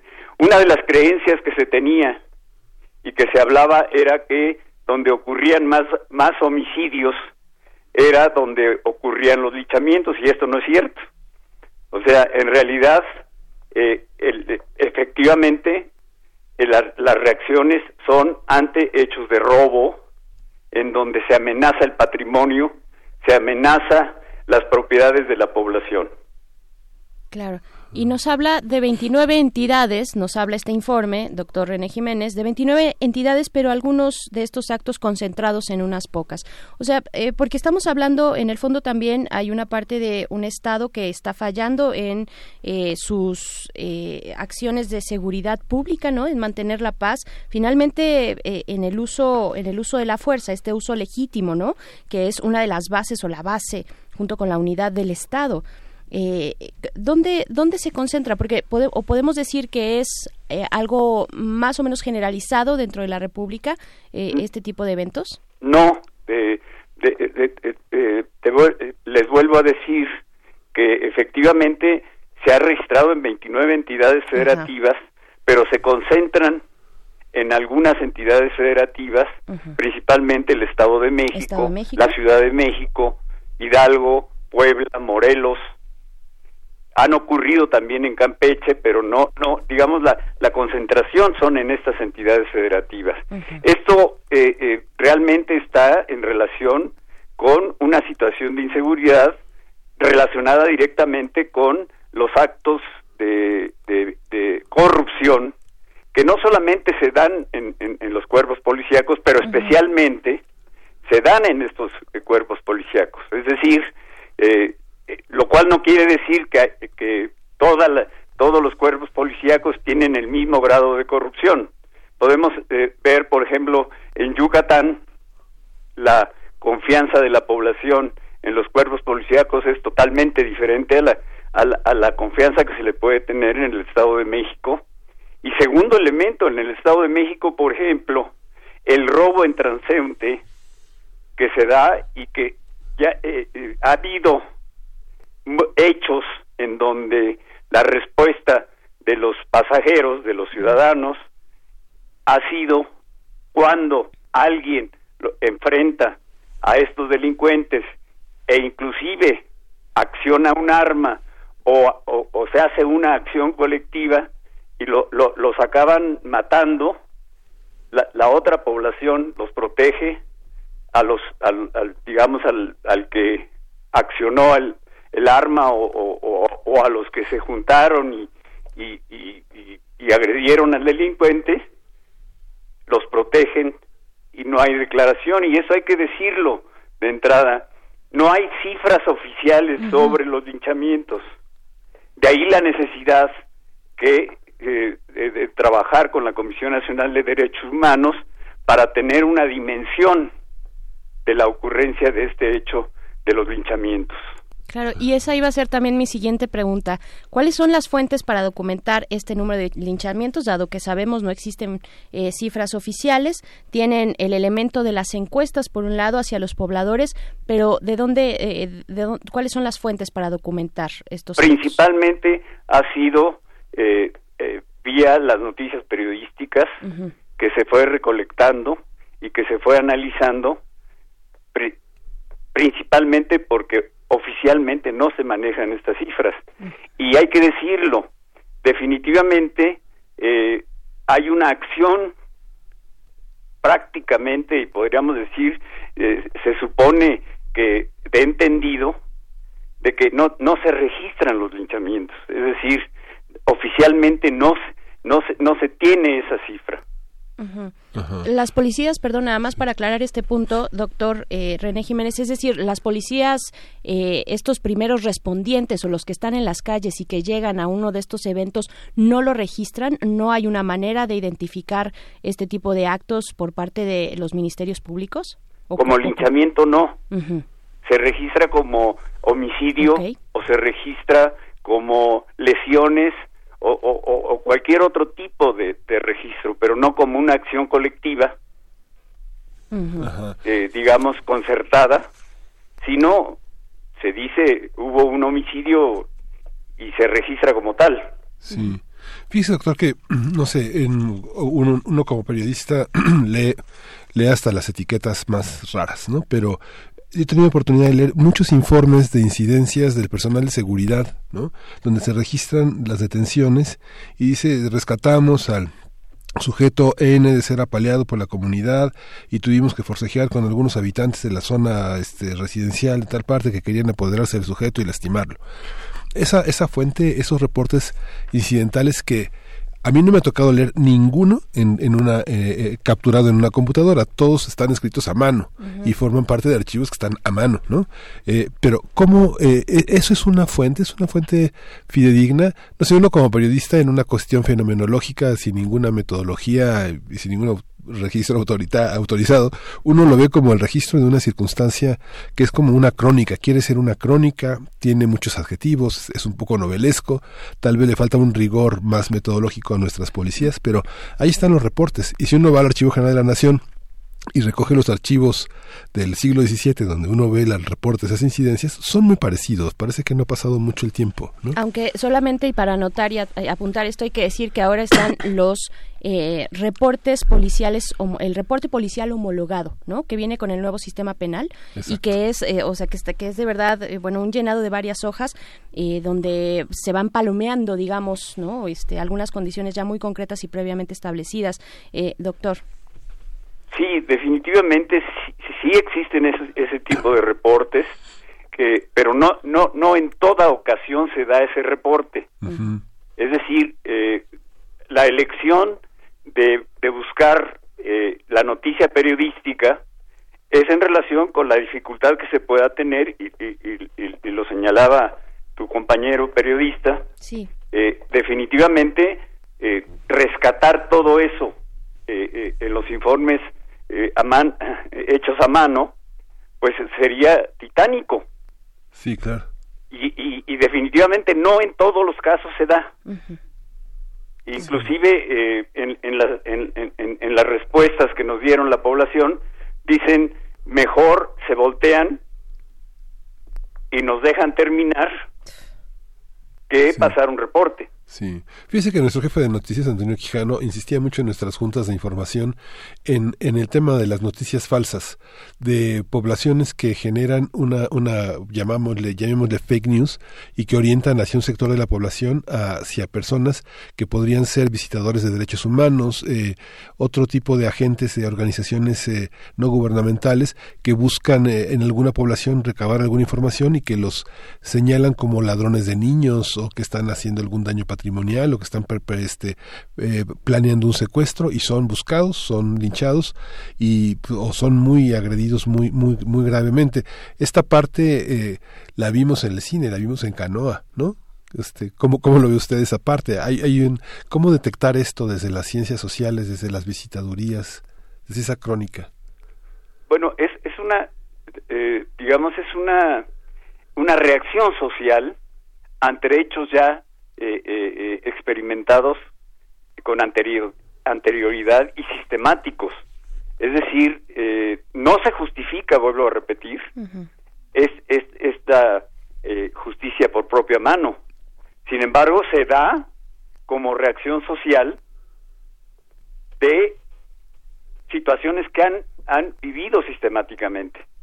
Y en ese sentido, se da, por ejemplo, un aviso y, lo hemos visto inclusive en algunos lugares de la, de la Ciudad de México donde a través de silbatos se llama la atención de los, de los vecinos cuando hay algún acto de amenaza o la presencia de, algún desconocido. Y en ese sentido, eh, por eso les decía, no necesariamente donde hay más homicidios, Milpalta, por ejemplo, es un lugar que no, no, no de los destacados, digamos, perdón por la expresión, pero en términos de el número de homicidios que se dan y sin embargo ha habido linchamientos. Sí. Claro, ¿qué condiciones, eh, doctor, tal vez de manera sociológica, el respaldo sociológico de, de este informe, que, que es muy sólido, eh, qué condiciones operan en, en la colectividad cuando eh, se, se, da este accionar en colectivo, cuando se diluye, eh, digamos, la, la, conciencia individual, ¿no? Y se, y se acciona en masa. ¿Qué es lo que ocurre en, en, cómo explicar este tipo de situaciones desde la sociología, por ejemplo? Sí, mira, hay, hay, hay, hay, hay, hay una combinación que, que se da en términos de la corrupción, miedo que ya ha sido acumulado a través de la experiencia sistemática de hechos delictivos que, que, han ocurrido.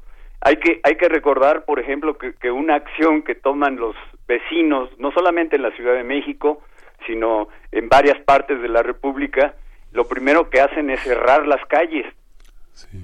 Porque sistemáticamente han aparecido eh, eh, hechos delictivos de robo a casas, habitación, robo a, a, eh, transeúnte, que eh, digamos es también uno de los hechos delictivos que más más más digamos ocurren no solamente en la Ciudad de México, lo repito.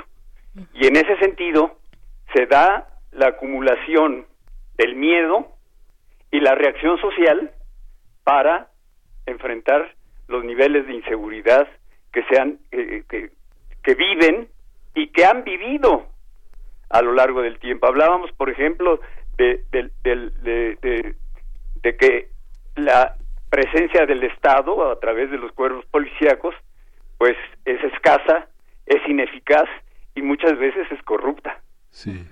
Sí. Fíjese que, no sé, eh, hay una hay una parte que se da, por ejemplo, en colonias que llaman populares, ¿no? No se piensa en una colonia como la Gabriel Hernández, en la, en, en la Gustavo Madero o Martín Carrera, que son colonias que a veces tienen callejones calles, se llaman calles, pero son de un solo sentido o de doble sentido, pero solamente circula un coche hacia atrás o hacia adelante y son hay un sentido de la grupalidad. Hay pandillas, pero también hay grupos de personas, son fueron zonas que se fueron urbanizando con muchísimos familiares que se protegen unos a otros de los propias de las propias de la propia delincuencia del lugar y cierran las calles porque hay una hay un sentido de grupalidad, pero hay otros linchamientos. No sé si usted recuerda la, la película de Rodrigo Pla, La Zona. Hay otros linchamientos que vienen de una, de una superioridad de, social de una clase que se siente con el derecho de liquidar a los, a los ladrones, bajo la premisa de que en muchos casos son jóvenes y nunca van a cambiar, entonces hay que matarlos, ¿no? ¿Cómo, cómo ver estas? Hay, hay muchísimos matices, ¿cómo distinguirlos? Estas, estos prejuicios, estas formas racistas, eh, prejuiciosas que hay sobre etiquetas, sobre ciertas formas de juventud, ciertas etiquetas que portan los jóvenes o los, o los ladrones, porque cada vez son más jóvenes, ¿no? Sí, lo que hay que, hay que también hay, que añadir es que los jóvenes, eh, en, en, términos de una reacción, por ejemplo, policíaca, son criminalizados. Sí.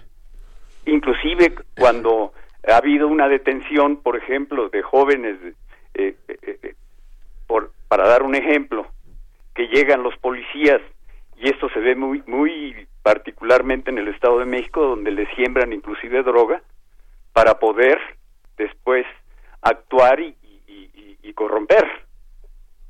Es decir, eh, efectivamente se piensa que, los jóvenes, pero también aquí vienen situaciones reales de, de, una situación social, eh, eh, económica, donde las oportunidades para la para, el trabajo, por ejemplo, para la educación, pues no son amplias para los jóvenes.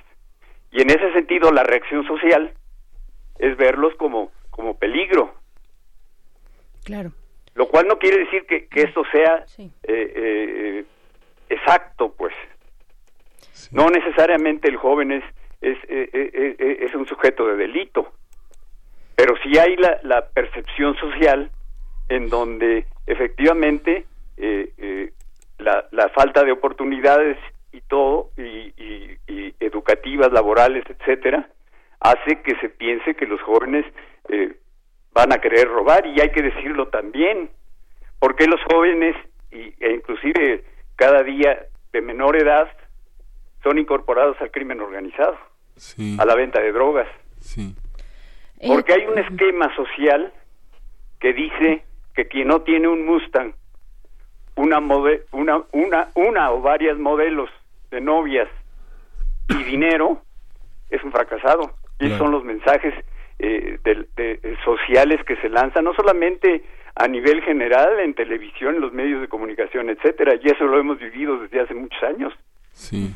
Que quieres ser triunfador, tienes que tener determinados niveles,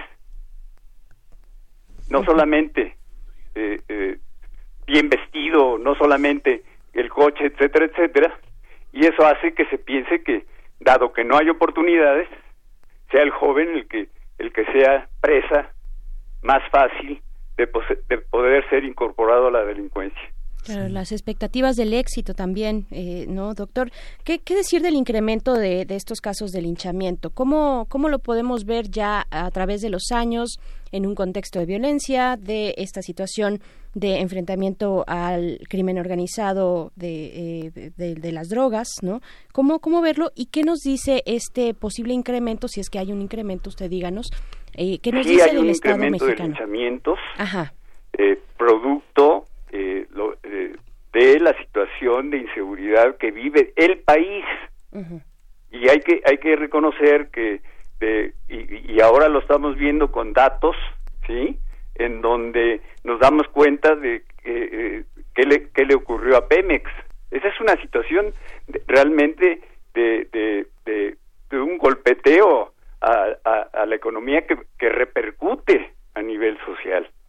Y en ese sentido, se ha venido dando. Hay que recordar que, que en los últimos 36 años, digamos, el modelo neoliberal lo que generó fue precisamente el modelo neoliberal de la economía fue que la riqueza se concentrara en pequeños eh, pequeñas familias ¿verdad? que antes eran 400 y ahora van alrededor de 40 si es que me quiero ver muy muy muy absolutista pero en realidad son 22 familias poderosas en este país uh -huh. y en ese sentido la desigualdad social pues se traduce en lo que estábamos hablando eh, eh, en contra de las expectativas y de las posibilidades de, de, de desarrollo de la juventud y en general de la población no solamente de la juventud sí. ahorita una persona que llega a los 40 años ya es considerado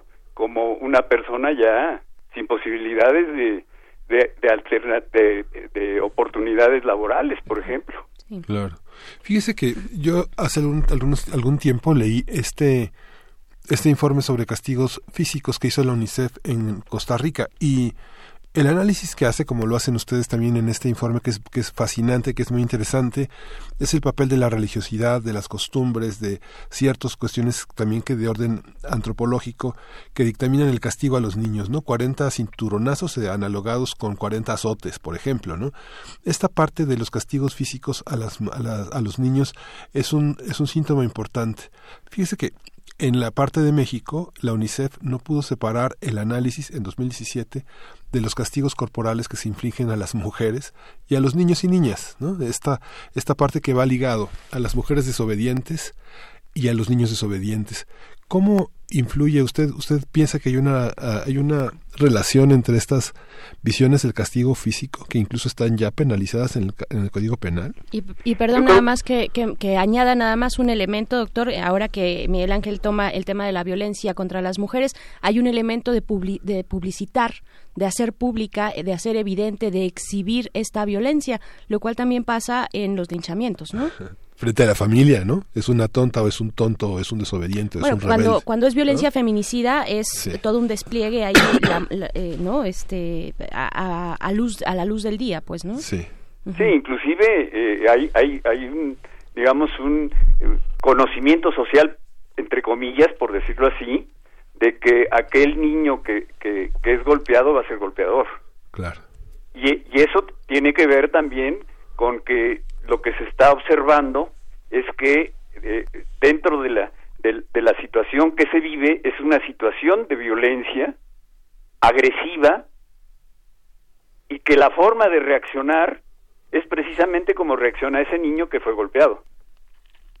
Y en ese sentido se da pues una acumulación de, de factores violentos que hace más violenta a la gente precisamente porque la situación que se ha vivido en los últimos años, ¿verdad? no solamente los 36 que estoy diciendo, pero eh, básicamente de desigualdad social, pues a, también se da una acumulación en términos de justificación de que en lugar de que me agredan, agredo, me adelanto. Uh -huh. Lo cual no es justificable. ¿eh? Sí. Eh, doctor, nos comenta, y ya para ir cerrando esta, esta conversación con usted, doctor René Jiménez Ornelas, del Instituto de Investigaciones Sociales de esta universidad, eh, nos comenta que una de las fuentes de documentación pues es la fuente periodística, ¿no? Y sabemos que eh, precisamente la fuente que cubre este tipo de eventos pues es la fuente popularmente llamada de la nota roja o la fuente judicial. ¿Cuál es, ¿Qué es lo que pudieron observar ¿Qué arroja esta investigación? ¿Qué les deja esta investigación sobre el tratamiento mediático de notas como esta, de, sucesos como este? Eh, eh, mira, depende del, del, medio que estés eh, utilizando. Hay medios muy amarillistas que utilizan estos hechos como formas de, de llamar la atención y hay otros medios que que sin dejar de, de, ponerle sus gotas de, amarillismo, reseñan más el hecho colectivo, eh, digamos, de una acción de linchamiento. Y en ese sentido, efectivamente, hay que recordar que eh, la, el, el, el, análisis que se hizo de todo de todos los medios de comunicación de estas entidades federativas, pues efectivamente se fue analizando y se fue retomando elementos, digamos, eh, sustantivos más que los, los amarillos. Porque la narrativa es importante, ¿no? En cómo percibimos las narrativas mediáticas, además en diarios, por ejemplo, de eh, circulación eh, cotidiana que, que tienen, pues que tienen un gran impacto en la sociedad, ¿no? Claro. Pues bien, pues ahí está eh, un, tema sí muy muy amplio, complicado, complejo.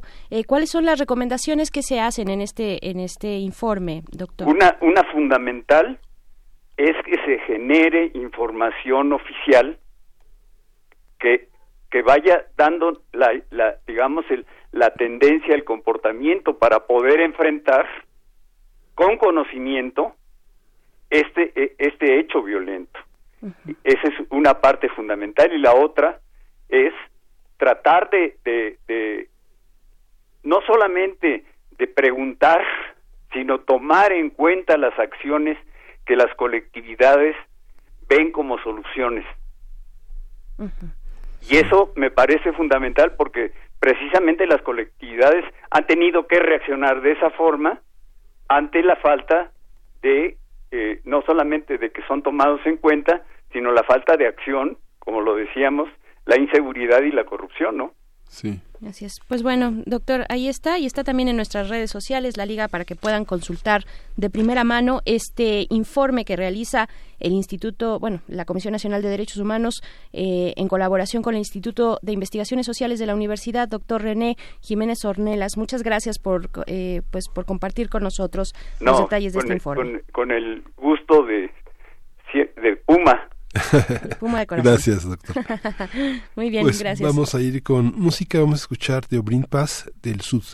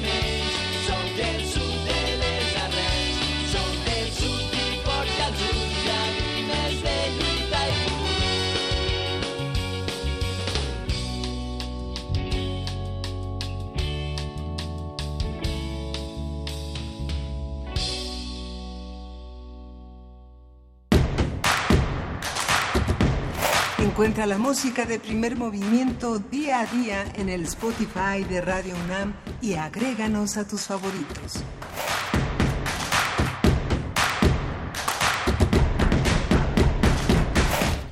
El pasado 12 de mayo fue el Día Mundial de la Fibromialgia y la Fundación, la Fundación Mexicana para la Fibromialgia acaba de cumplir 20 años y para hablar al respecto de este padecimiento está en la línea la maestra Jimena Celonca, quien es psicoterapeuta precisamente de esta Fundación Mexicana para la Fibromialgia. Bienvenida maestra Jimena, muy buenos días.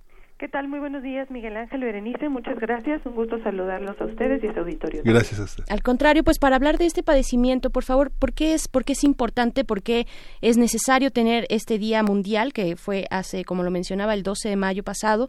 Eh, ¿Por qué es importante? ¿Qué, ¿Qué complicaciones o características tiene este padecimiento?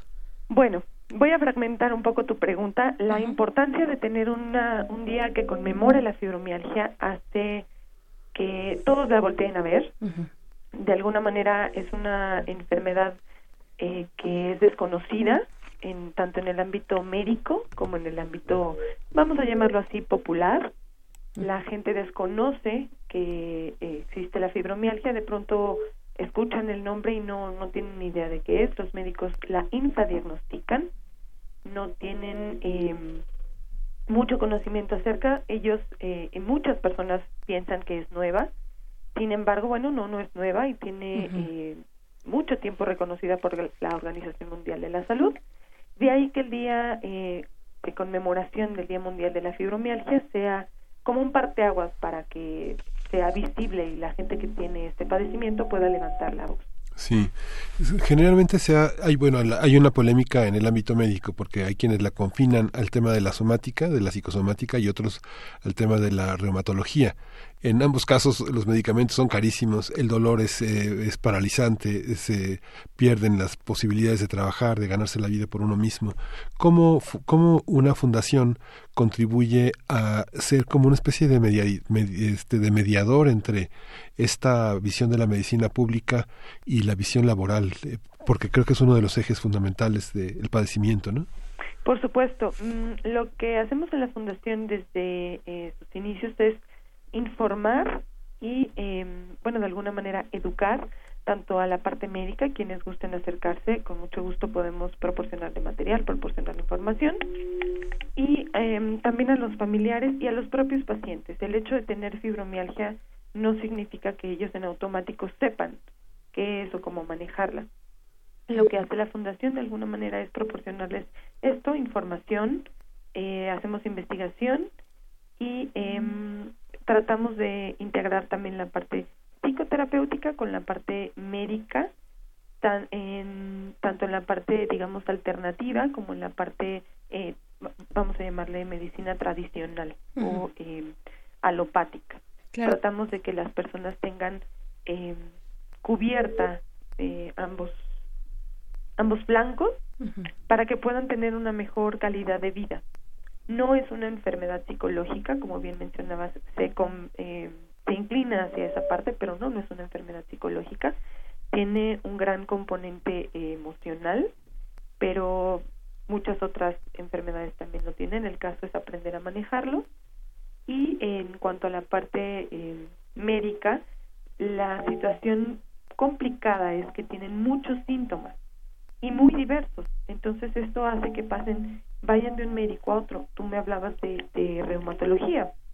En el mejor de los casos visitan un solo médico, pero van con el reumatólogo, el médico internista, el, em, el psiquiatra, eh, pasan por un peregrinar de médicos impresionante. Entonces, eh, lo que tratamos de hacer en la fundación es conjuntar toda la información todo el tratamiento para poder ayudarlos a tener información, educación y una mejor calidad de vida. Muy bien, pues ahí está esta invitación también a sumarse, a sumarse eh, a esta reflexión, a esta reflexión sobre las complejidades de este padecimiento, la fibromialgia. Maestra Jimena Celonca, eh, psicoterapeuta de esta de esta Fundación Mexicana para la Fibromialgia. Muchas gracias por conversar con nosotros. Muchas gracias a ustedes, quedo a sus órdenes. Gracias. Muchísimas gracias. Pues bueno, antes de irnos, vamos, tenemos un libro que se va a ir por teléfono, se va a ir por teléfono. Eh, este Ay, pero ¿por qué dije, dijo, eso debo decirlo al final, ¿verdad? Porque ustedes están ahí listos con los dedos muy, muy veloces. Se trata de una antología personal de Claudia Massín, eh, editado por Literatura UNAM, uno de los textos de difusión de cultura de esta universidad, La materia sensible, así se titula Antología personal de Claudia Massín, a la primera persona que se comunique a nuestro teléfono en cabina, que yo sé que Miguel Ángel se lo sabe de inmediato, ¿no? Mm, yo estoy haciendo memoria, pero creo que mi grillito... Es, 55 33 49... 55 36 43 39. Así es. Así es, que ya además está sonando, ya, ya se escuchaba por allá, ya está sonando, ahí está esta, este regalo, este volumen de, bueno, este ejemplar de Claudia Massín, La materia sensible. Y con esto nos vamos a despedir, esperando que nos encontremos el día de mañana. En punto de las 7 mañana, de, la mañana tendremos pues distintos temas interesantes, como siempre, que compartir con ustedes. Nos vamos a despedir, Miguel Ángel, eh, con una canción que se llama Juice Box de la banda neoyorquina, los Strokes, The Strokes, que también van a estar presentes y que pues inauguran, digamos, están en las líneas principales en el line-up de este cartel del Corona Capital que acaba de sacar eh, el día de ayer, me parece, tengo entendido que el día de ayer sacaron el cartel, ya sabemos de qué viene el Corona Capital de este año y una probadita es eh, esta canción de los Strokes, Miguel Ángel, y con esto nos vamos a despedir. Con esto nos despedimos, gracias por estar con nosotros, nos escuchamos mañana en punto de las 7, pasaditas las 7, unos dos minutos después de las 7, y esto fue Primer Movimiento. El mundo es de la universidad.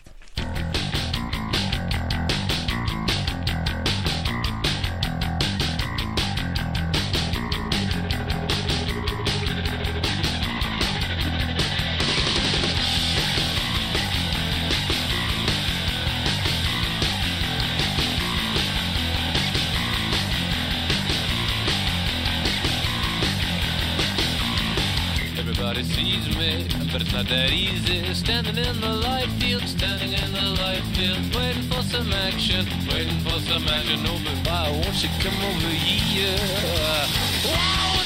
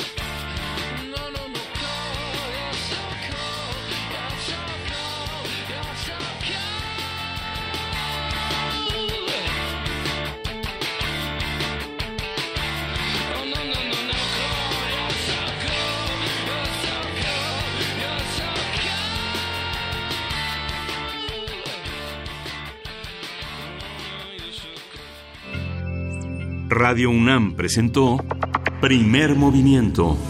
El mundo desde la universidad.